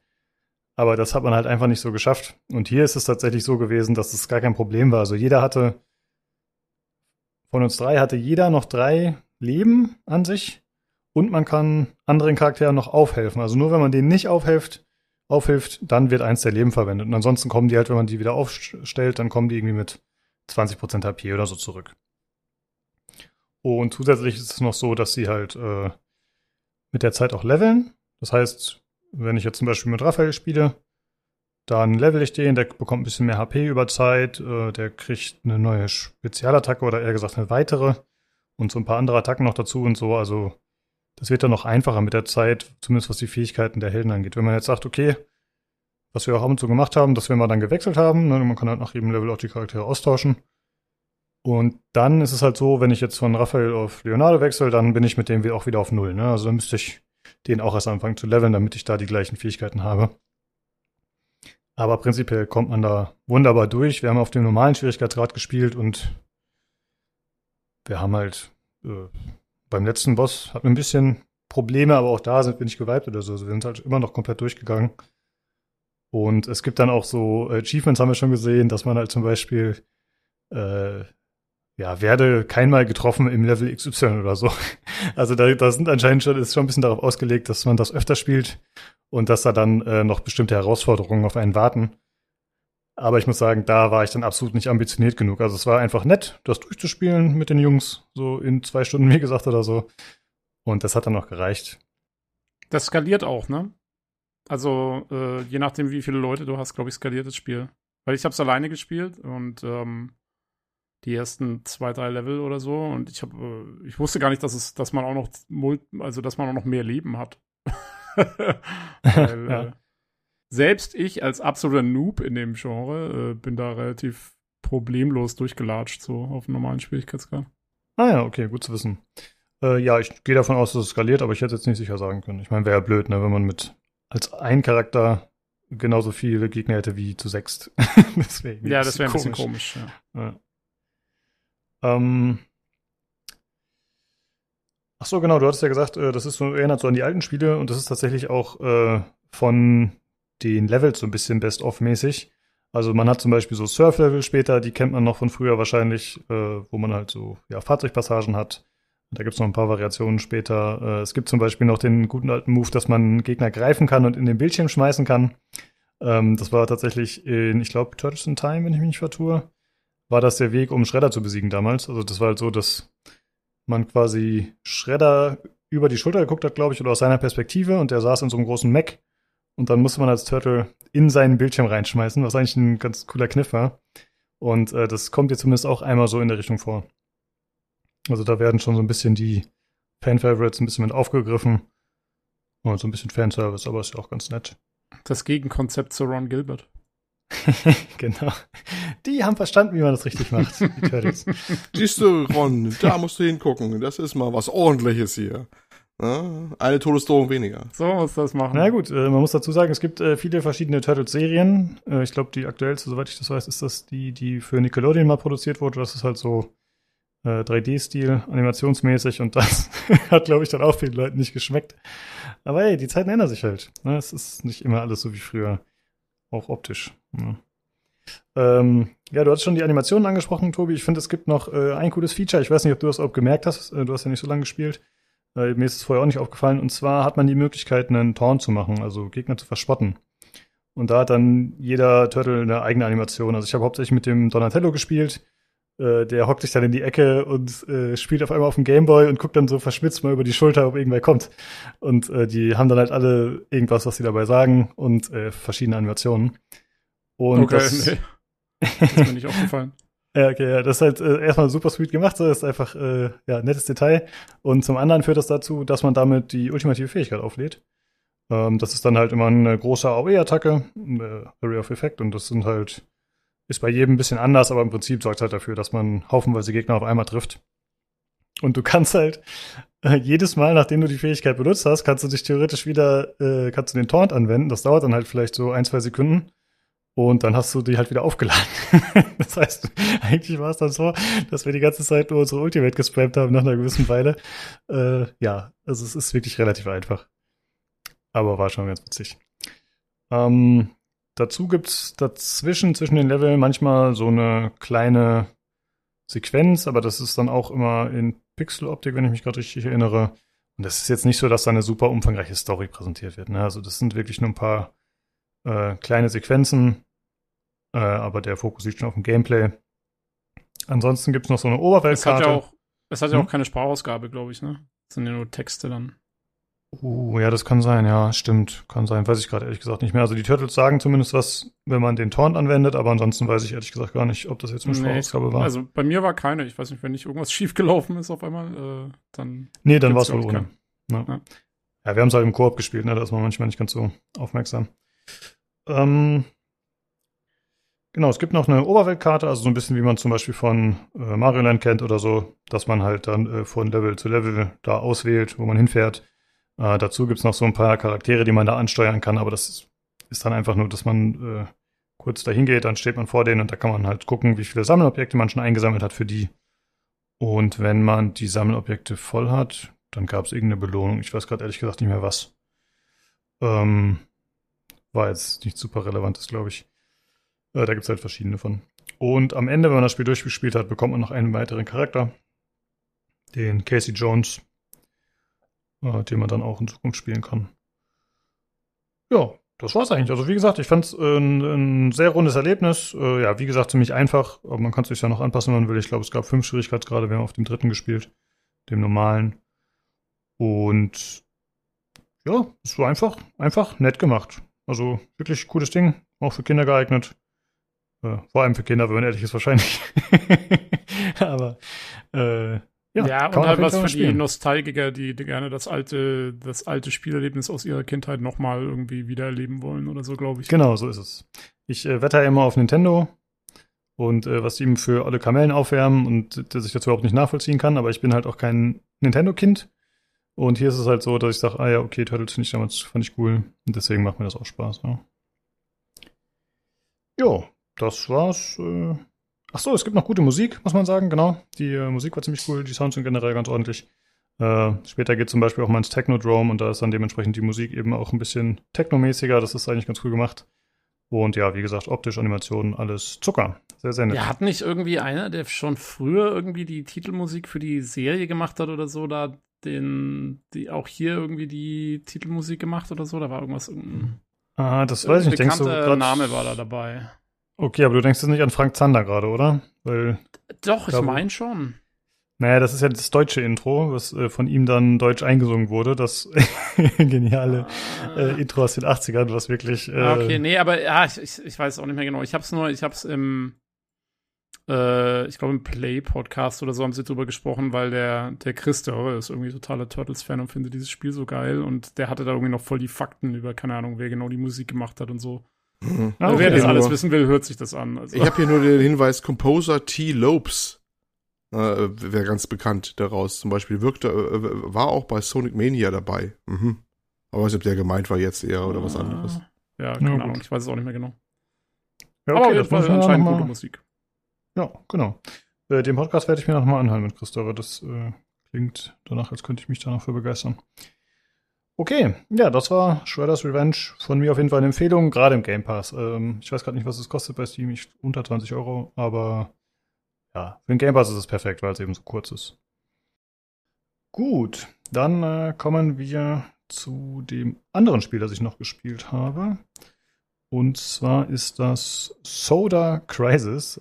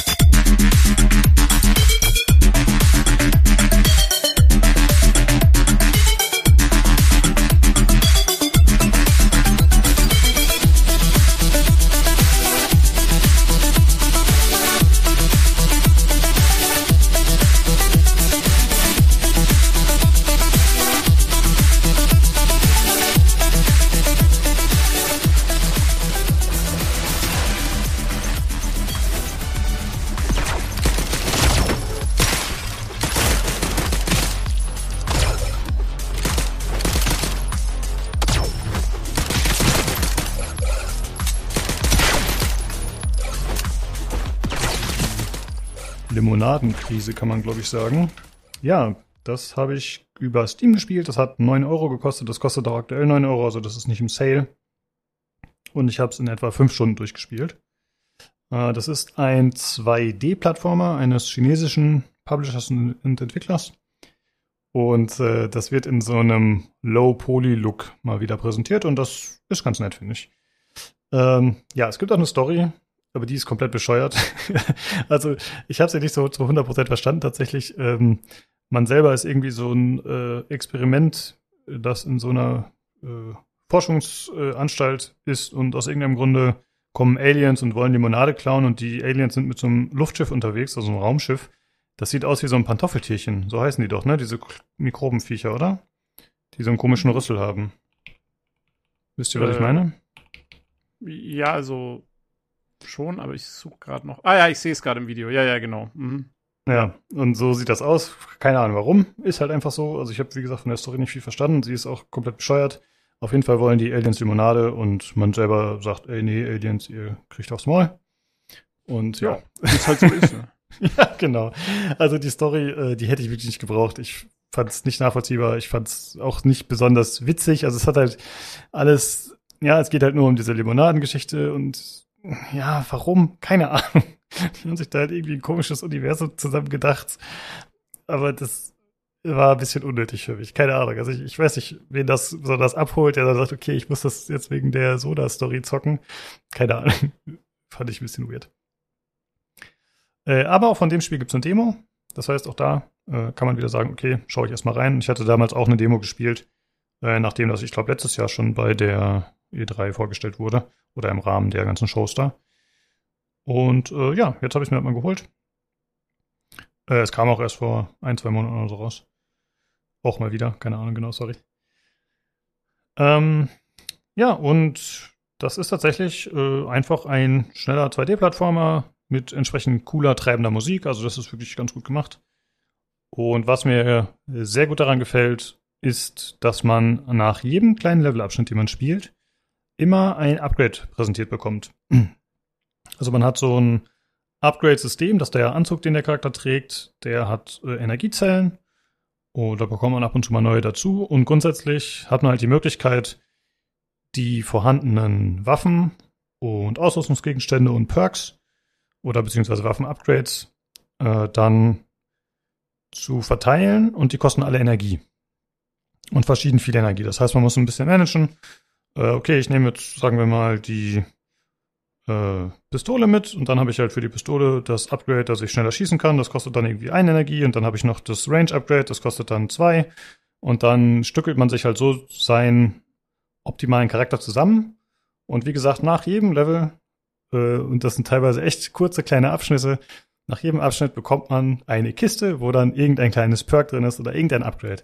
Und das finde ich super cool äh, weil das so ein bisschen zum einen damit reinspielt, was wir vorhin gesprochen hatten, dass, mh, hm, dass man nicht am Anfang irgendwie alles hingesetzt und erklärt bekommt, sondern man kriegt halt immer ein neues kleines Element. Das kann man sich dann angucken. Man kann das dann auch jederzeit danach oder zum Start eines neuen Abschnitts immer noch anpassen äh, über so ein Terminal.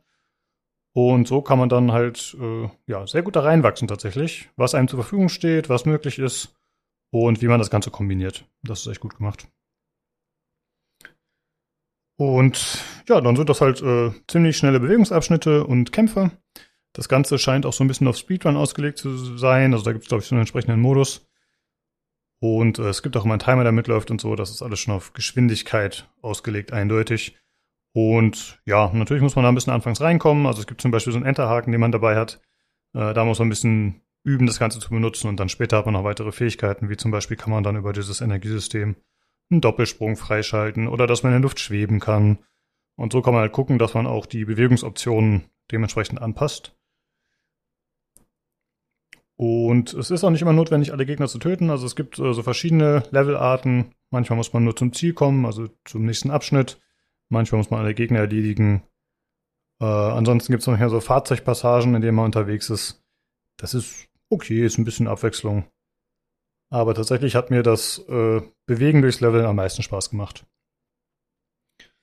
Äh, dazu gibt's ab und zu mal Bosskämpfe, die dann so ein bisschen andere Fähigkeiten oder ein bisschen andere Vorgehensweisen erfordern. Und da ist es dann zum Beispiel auch sehr hilfreich, dass man da jederzeit die Möglichkeit hat, äh, dementsprechend diese Energiepunkte neu zu verteilen. Denn oft ist es halt so, dass ich irgendwie meine Waffen daraus aufgerichtet, sorry, ausgerichtet habe, äh, viele Gegner möglichst schnell auf einmal auszuschalten, kleinere. Aber bei einem Boss ist dann vielleicht eine andere Taktik sinnvoller und dann kann man es halt dementsprechend umstellen.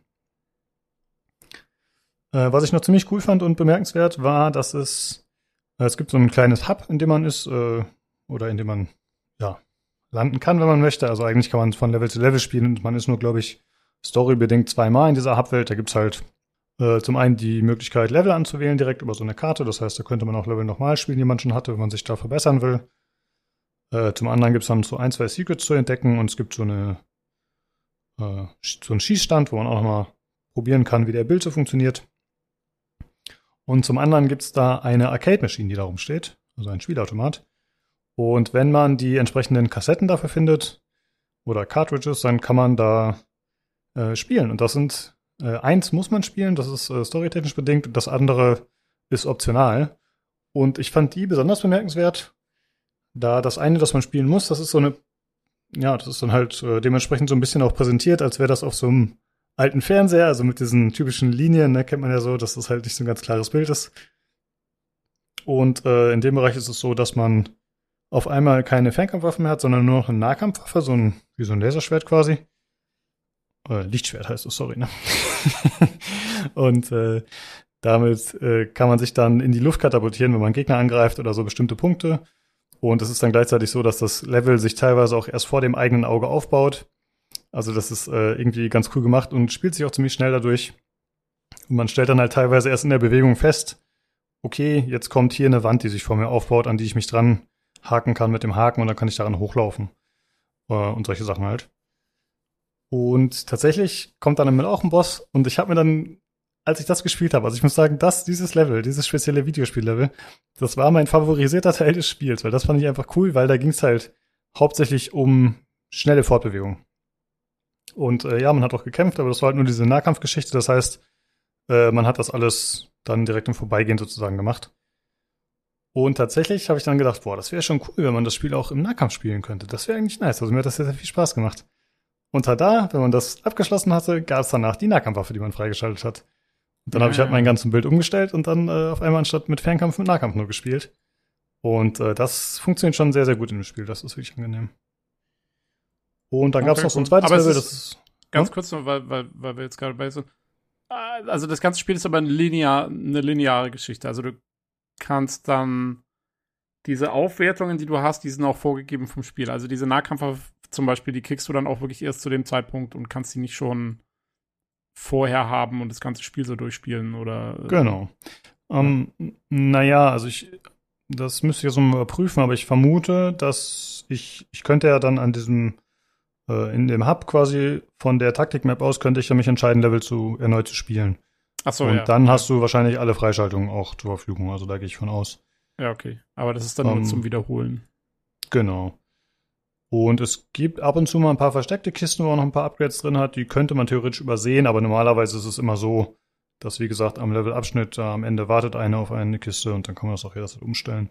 Also das hat mir wirklich gut gefallen, dass das so dynamisch jederzeit einstellbar ist. Das war, fand ich eine große Stärke. Ich habe es mit dem Gamepad gespielt auch wieder. Und ich ähm, habe mir so einen Speedrun noch angeschaut später. Da habe ich gesehen, die spielen das zum Beispiel mit Maus und Tastatur teilweise. Äh, ich könnte mir vorstellen, dass das da ein bisschen besser steuerbar ist mit dem Enterhaken und mit den mit dem Schießen. Also ich hatte teilweise auch ein bisschen Probleme tatsächlich, äh, dann Gegner gezielt anzuvisieren beim Schießen und so. Äh, aber das hat ein bisschen auch mit meinen Controller-Skills einfach zu tun, denke ich. Ich habe mich dann halt auch eher auf die Fortbewegung fokussiert, als äh, darauf irgendwie noch Gegner abzuschießen. Also ich habe die auch teilweise stehen lassen. Wobei die halt alle auch äh, Währung bringen. Also wenn man Gegner abschießt, dann bringt das, ich weiß gerade nicht mehr, was man dafür kriegt, aber so Kristalle oder so, glaube ich. Und die kann man dann bei so einem Händler investieren. Da kann man dann noch weitere Perks freischalten, die man in Zukunft nutzt oder so Energie-Upgrades, dass man eben mehr Perks ausrüsten kann. Äh, das heißt, da ist auf jeden Fall ein stetiger Wandel vorhanden. Das ist ganz cool. Ja, das war's im Prinzip so. Also ich muss sagen, ich äh, fand äh, die Musik ganz cool, wie gesagt. Das war äh, recht äh, energetisch. Und ich mochte auch den Look tatsächlich. Ähm, man sieht einmal die, die Hauptfigur, also das Ganze hat eher so ein, auch so ein, ja, Future Cyberpunk Vibe, würde ich sagen. Und einmal sieht man die Hauptfigur ohne Helm. Die hat normalerweise so eine, wie so eine, äh, VR-Brille auf. Und ohne Helm sah der echt ein bisschen verstörend aus. Ich weiß auch nicht, was das für eine Kreatur sein soll, ehrlich gesagt. Keine Ahnung, ob das ein Mensch sein soll oder irgendwas anderes. Eine, eine Cola-Flasche, eine wandelnde, ich, eine Dose, ich, ich weiß es nicht. Ich habe es einfach nicht verstanden. Das ist alles ein bisschen weird. Aber an sich finde ich diesen Low-Poly-Look ziemlich cool. Ja, es sieht eigentlich echt äh, ganz nett aus, finde ich auch. Auch so die, weiß ich nicht, Beleuchtung oder so, ist, finde ich ganz, äh, ganz cool. Mhm. Sieht irgendwie so slick aus, so ein bisschen. Ja, ja, finde ich auch. Das ist ganz, echt, ganz nice Optik, ne? Äh, es riecht irgendwie nach Unreal Engine, finde ich, von der Beleuchtung und Unschärfeffekten her. Kann das sein? Mhm. Oh, weiß ich ehrlich gesagt gar nicht, was das für ein Engine ist. Das, vielleicht kannst du mal recherchieren, ob du das rausfindest parallel. Ähm, tatsächlich ist es gut, dass ihr das anspricht, den Look, denn äh, es gibt relativ abwechslungsreiche Level, muss man sagen. Also es gibt, äh, keine Ahnung, Wüstengegenden, äh, irgendwas Urbanes, äh, man kämpft sich durch irgendwelche dunklen Höhlen, wo man dann schon mal äh, Lampen aktivieren muss, indem man drauf schießt oder so. Äh, da gibt es so relativ viel Abwechslung. Das ist tatsächlich ganz nett gemacht. Später gibt es dann noch so diese Alien-Komponente, dass man zum Beispiel auf einmal durch so Portale durch muss und dann auf einmal in einer Zeitebene ist und so, das, damit man da bestimmte Passagen bewältigen kann, wo man sonst vielleicht nicht hin konnte. Äh, ja, da kommt noch so ein bisschen was dazu. Aber ich muss sagen, das äh, war wirklich ein solides Ding und ich war auch hier positiv überrascht. Also, ich muss sagen, wenn man mich jetzt fragen würde von den drei Spielen, die ich präsentiert habe, welches würdest du empfehlen? Dann fand ich tatsächlich Soda Crisis irgendwie am coolsten, glaube ich. Also einfach, weil es spielerisch eine sehr, ein sehr rundes Erlebnis war tatsächlich. Äh, Story, ja, okay. Die, da ist keins der Spiele so wirklich gut. Aber äh, ja, also mein Ding war das nicht, muss ich wirklich sagen. Das war ein bisschen zu weird alles. Ja, und ich glaube nicht, dass ich jetzt nochmal spielen werde. Also mir hat es gereicht, das einmal durchzuspielen. Man könnte jetzt halt sagen, okay, ich spiele es noch länger, um eben alle Perks freizuschalten, äh, weil da habe ich halt noch nicht genug Währung für, da könnte man noch ein bisschen Zeit investieren. Aber das brauche ich jetzt auch nicht. Na, Uli, konntest du irgendwas herausfinden wegen der Engine? Erstaunlicherweise nicht. Also manchmal findet man so beim ersten Suchbegriff, ne, wenn man da Spiel mhm. eingibt, aber nee, äh, das ist komischerweise nirgendwo erwähnt. Ja, ich habe generell ein bisschen Schwierigkeiten gehabt, äh, Dinge konkret über das Spiel herauszufinden. Ich habe, wie gesagt, die Story überhaupt nicht gecheckt und wollte so ein bisschen nachlesen. Und ja, da das halt ein chinesischer Entwickler ist, äh, die haben zwar eine eigene Seite sogar, aber da muss man sich dann auch erstmal durchkämpfen. Äh, ja, alles ein bisschen strange. Da sind sie, die Chinesen, voller Geheimnisse, ja, ja. ja, vorhin noch über chinesische Spiele gesprochen, jetzt haben wir wieder eins. Aber das äh, fällt nicht ganz so sehr in die Kategorie optisch, die wir vorhin besprochen haben. Aber nichtsdestotrotz spielenswert und nett. Ja, das waren die Reviews für heute. War ja mal ein bisschen was anderes. Äh, hoffentlich hat euch das so gefallen. Ich habe extra versucht, ein bisschen kürzer zu halten. Ich glaube, Olli auch. Das, äh, ja, muss man ja nicht so sehr im Detail besprechen, die Spiele. Ge genau, falls ihr das noch nicht kennt, das sind unsere kürzeren Sachen. Ihr wollt die langen nicht hören. Na, ich finde, ich habe die jetzt schon, ich habe die extra kurz gehalten. Also ich habe extra meine Notizen auch ein bisschen äh, zusammengerafft. Äh, gut, man könnte jetzt auch mehr Faulheit unterstellen, aber äh, ich habe es extra ein bisschen kürzer gehalten. Naja, wir hatten ja dafür auch drei auf einmal. Eben, genau. Vier auf einmal. Ja, ja, ja wir machen einfach Quantität statt Qualität. Das ist unser Motto ja auch. Also so einfach, Ne? Ja. Laut, ja. laut und viel. Laut und viel. genau, das Äquivalent der Streamer News. Sehr gut. Ähm, oh, weil du es Games so, der Games, wir machen den Games Zone Community Podcast. Das ist, das ist eigentlich der Punkt. Du musst es umbenennen. Das ist die Zukunft hier. Ja. Der G. G, GZ, nee, ich kann es nicht, ich kann es noch nicht mal. Die du bringst es nicht über die Lippen. äh, achso, ich wollte euch noch was fragen. Und zwar wollte ich wissen, habt ihr euch im Steam Sale irgendwas gekauft eigentlich? Ja. Tobi, wie sieht's aus? Hast du zugeschlagen? Achso, hab ich, sorry, hab ich reingequatscht. Frag mir Tobi, genau. Äh, ja, ich habe tatsächlich was gekauft. Äh, oh, das habe ich auch angespielt, das habe ich ganz vergessen. Was habt ihr letzte Woche gespielt? Ja, und zwar habe ich das tolle Spiel äh, Spaceborne gekauft. Das gab es für 2,50. ähm, ist, glaube ich, von einem russischen Entwickler, meine ich. Bu nee, türkisch, genau, ist ein türkischer Entwickler. Äh, man wird nämlich gleich am Anfang gefragt, ob man es auf Türkisch oder Englisch spielen will. Und äh, also es wirkt sehr zusammengestöpselt. Also es ist so ein bisschen wie so ein Ein-Mann-Projekt oder so. Keine Ahnung, vielleicht ein bisschen größer, aber also es ist total, totales Amateur-Ding. Ist aber eigentlich ganz nett, weil es hat, ähm, es ist halt so ein Space-Shooter. Und äh, der, die, die, das ganze Combat-System und so erinnert sehr stark an äh, Freelancer. Also es ist so, so ein Maus-arcadiger Space Combat. Äh, was eigentlich ganz nett ist. Die, die Story ist totaler Humbug und so und äh, Ding, aber ja, so ein bisschen zum Rumballern hat es jetzt mal getaugt für. Ich habe es mal so eine Stunde oder zwei angespielt und ja, damit habe ich eigentlich ja die 2,50 schon wieder da haben sich schon fast gelohnt wieder. Also, ich weiß auch nicht, ob ich es weiterspielen wird. Aber ja, das habe ich tatsächlich im, im Sale gekauft, so komplett. Und, äh, ah ja, und ich habe äh, Budget Cuts gekauft für VR. Das ist so ein, muss so ein ganz, ganz witziges äh, VR-Ding sein. Ich habe es zwar noch nicht ausprobiert. Aber ja, Ja. die zwei Sachen sind äh, Wie, wie ist das nochmal, der Space Shooter? Wie hieß der? Spaceborne. Spaceborne. Spaceborne. So Also wie die Born-Identität. Ja, Ja. Ich, ich habe Born gesucht, wie geboren, aber ich habe es trotzdem gefunden. Ja. Google weiß schon, Also, dass man dumm äh, ist. es ist so ein, es ist so ein, so ein, so ein, ja. Spaceborne Weiß ich, 1 so oder Spaceborne 2? Äh, der schon. Eins, ich glaube, der ist der zwei schon raus. Ich meine, das ist, der ist erst angekündigt worden. Den gibt's glaube ich noch gar nicht. Ah, okay. Ich spiele jetzt erstmal den Einser, ja. Ich, hab, ich weiß auch nicht, wie es drauf gekommen ist. Es war irgendwie in meiner Wishlist. Ich muss den vor Jahren mal in die Wishlist getan haben, als er wahrscheinlich noch im Early Access war oder so. Ah, ja. Keine Ahnung. Ja, Naja, ich, äh, du hast das gleiche gemacht wie ich, ne, wo ich auch mal denke, nein, ich kaufe nichts, nein, ich kaufe nichts, ich habe eine riesen Pile of Opportunity. Ich werde nichts, oh, was ist denn da runtergesetzt? Ne? Ja, ja, äh, also- bumm. genau. Also es war wirklich, also sag mal, wenn es jetzt mehr gekostet hätte als 2,50, hätte ich es auch nicht gekauft. Ich habe gedacht, für 2,50 kannst du echt nichts falsch machen. Ähm, packe ich einen, nehme ich mit. so. Ist, ist aber nur Third Person oder First Person, so der Cockpit oder sowas, oder? Es ist, also äh, im Kampf, es ist Third Person, also es ist, äh, wie gesagt, wirklich wie Freelancer. Es hat aber auch einen Modus, wie so ein Autopilot-Modus, wo du dann mehr so einfach deine Ziele anklickst, wo du irgendwie hin willst und so. Und es hat auch irgendwie so eine Galaxy-Map. Also, ja, ich habe es auch noch nicht lange genug gespielt, um mich wirklich intensiv damit zu beschäftigen, aber äh, ja, ich fand nur, der, der Kampf war schon eigentlich ganz lustig, so, der Freelancer-artige. Ja. Und die überlegt, Und, äh, ob er die- die, die Vertonung- 2,49 investieren soll. Die, die Vertonung funktioniert hauptsächlich über Text-to-Speech-Programme, äh, was aber in der Story Sinn macht, weil du hauptsächlich mit irgendwelchen Bots und sowas kommunizierst. Convenient. Da hat sich einer was überlegt. Also es ist 80 Prozent runtergesetzt. Da ist man nervös mit dem Zeigefinger mit in den Warenkorb packen. Ja, ist, wir haben Family Share, Olli. Du kannst, glaube ich, über meinen Account spielen. Ah. Haha. Wieder Oder 250 IIQ. gespart. Äh, ja, Olli, du hast vorhin schon kurz erwähnt, das stimmt, äh, während des Citizen Sleepers, dass du dir ein Spiel geholt hast. Äh, war sonst noch irgendwas dabei für dich im Sale? Äh, ich habe ja den Vorgänger halt, wie gesagt, von Citizen Sleeper geholt gehabt und nee, sonst nicht. Aber das, das war halt das Ding, was ich mir im Sale gekauft habe. Und das war ja auch Ja. so äh, sehr günstig zu haben. Also Tobi und ich haben beide wieder unsere moralische Festigkeit versagt. Ganz offensichtlich. ne? Also, Wie und immer. Das ist immer das Gleiche. Ne? Also, ah, wir fühlen uns auch richtig schuldig. Ich würde jetzt den fünf Minuten lang nicht schlafen können, bevor ich einschlafe. Nee, Ja. du, ich bin, also die 250 habe ich gerne ausgegeben. Das ist okay.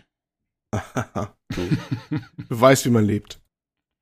Ja, ja. Sehr gut. Äh, ja, okay. Äh, Tobi, du bist wahrscheinlich die nächsten zwei Folgen nicht dabei, ne? Glaube ich, oder? Wahrscheinlich sogar drei Folgen, ja. Ich bin Ja, oder so. Also Jo. müsst ihr erstmal ohne ihn auskommen und wir auch. Äh, mal gucken. Viel Ach so, Spaß. ja. Schönen Hm? Sommer. äh, ja, vielleicht äh, an der Stelle kurz der Aufruf, liebe Zuhörer, wenn ihr sagt, ey, äh, ja, dann unterstützen wir euch gerne. Äh, ich komme gerne in meinen Podcast, dann melde dich. Ja, da freuen wir uns natürlich immer, wenn irgendwer am Start ist. Ob ihr einfach nur mit uns quatschen wollt oder ob ihr ein bestimmtes Thema mitbringt, ist eigentlich egal. Wir können ein bisschen Unterstützung gerne gebrauchen, wenn unser Tobi weg ist. Ja, alles Ja, klar. an, ansonsten machen wir eine Telefonschalte oder so. Telefonschalt. Jetzt wird's aber Keine retro Ahnung. hier. Ja, ich könnte ja sowieso von überall Podcasts. Ich habe nur kein, mein Mikro nehme ich nicht mit, deswegen wird es dann schlechte Qualität. ja. Das wollen wir dem Schneidemann nicht zumuten, wer auch immer das ist.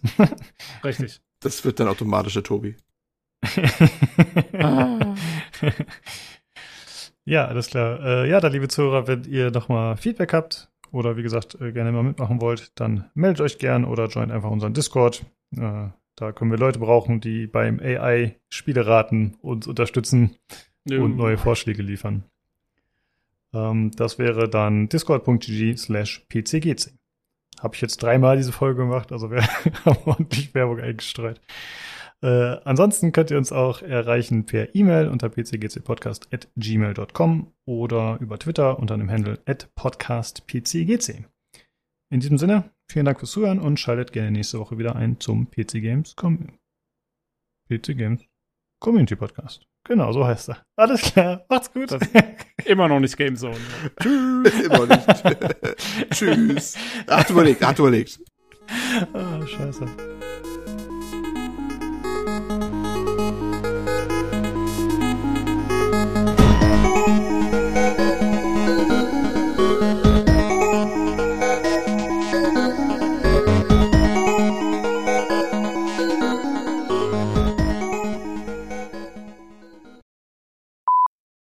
Alles klar, Lukas, sollen wir willst du- loslegen? Ja, ich wollte sagen, du musst die Hand nehmen, hier die Leute zu albern hier heute. Ja, ist okay. Ja, genau. So, jetzt mal seriös hier, Leute.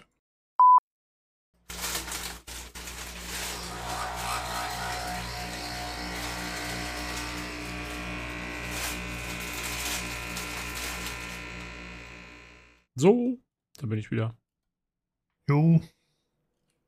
Ich habe äh, nur meine Discord-Spur gemutet, habe ich gerade festgestellt. Also es sind jetzt Mhm. Kaffeemaschinengeräusche auf der anderen Spur. Das Outtakes, sind die Outtakes. Outtakes. Darauf Ja. haben die Leute gewartet. Tobis Kaffeemaschine. Die hatten wir schon mal drin. Die Kaffeemaschine war schon mal drin. Ja, das aber also- ja, Aber nicht in den, in den offiziellen Outtakes, sondern ich bin der Meinung, die hatte ich mal irgendwo. Und zwar war das ganz witzig, weil die, die wurde von Discord sauber weggefiltert, glaube ich, aber die andere Spur hat die dann drin gehabt. Das ist mir in Ja. Erinnerung geblieben. Und was natürlich legendär ist, ist immer äh, Lukas sein Tisch. Also der ist so zweimal drin gewesen. Ah, ja. Ist immer so, wenn er da, sagen wir, future-mäßig hochfährt. ich bin immer Ja, noch, noch. schwer enttäuscht, dass keiner meine, meine Fliegengeräusche gewürdigt hat. Die fand ich nämlich wunderschön.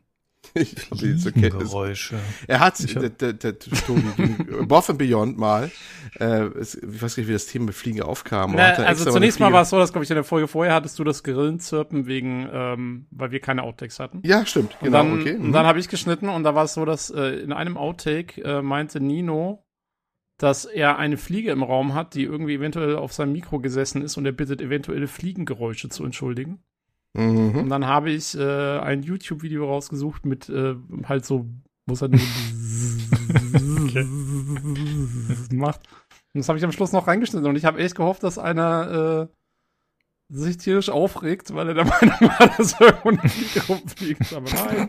Nein, es kam einfach nur Ignoranz. Es kam, Ja. es, ich, es, es, das, bis heute ist, ist Tobi da noch ganz, Niemand. Ich bin, Ah. ich bin, äh, ah, ich bin schwer enttäuscht.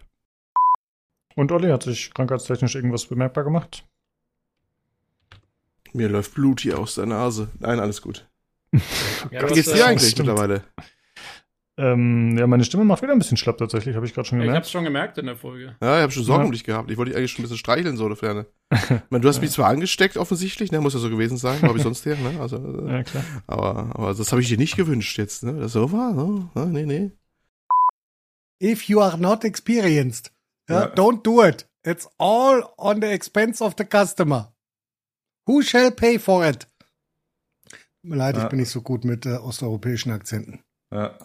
Mein Bulgarisch ist auch etwas angerostet. Was hat's denn mit dieser komischen Bezeichnung auf sich mit 1630? Das passt doch mal wieder nirgends rein, oder? Verstehe ich da was falsch? Wie 1630. Das ist der Name der Grafikkarte, äh, Lukas. Ja, ja, aber ist die stärker als die 1080? Nee? Äh, Nee, nee, also genau. 16 hat Nvidia einge eingeführt, um Leute wie dich zu verwirren. Ja, Äh, weil die haben das Um normale dich Setup. aktiv, um dich aktiv Ja. zu quälen.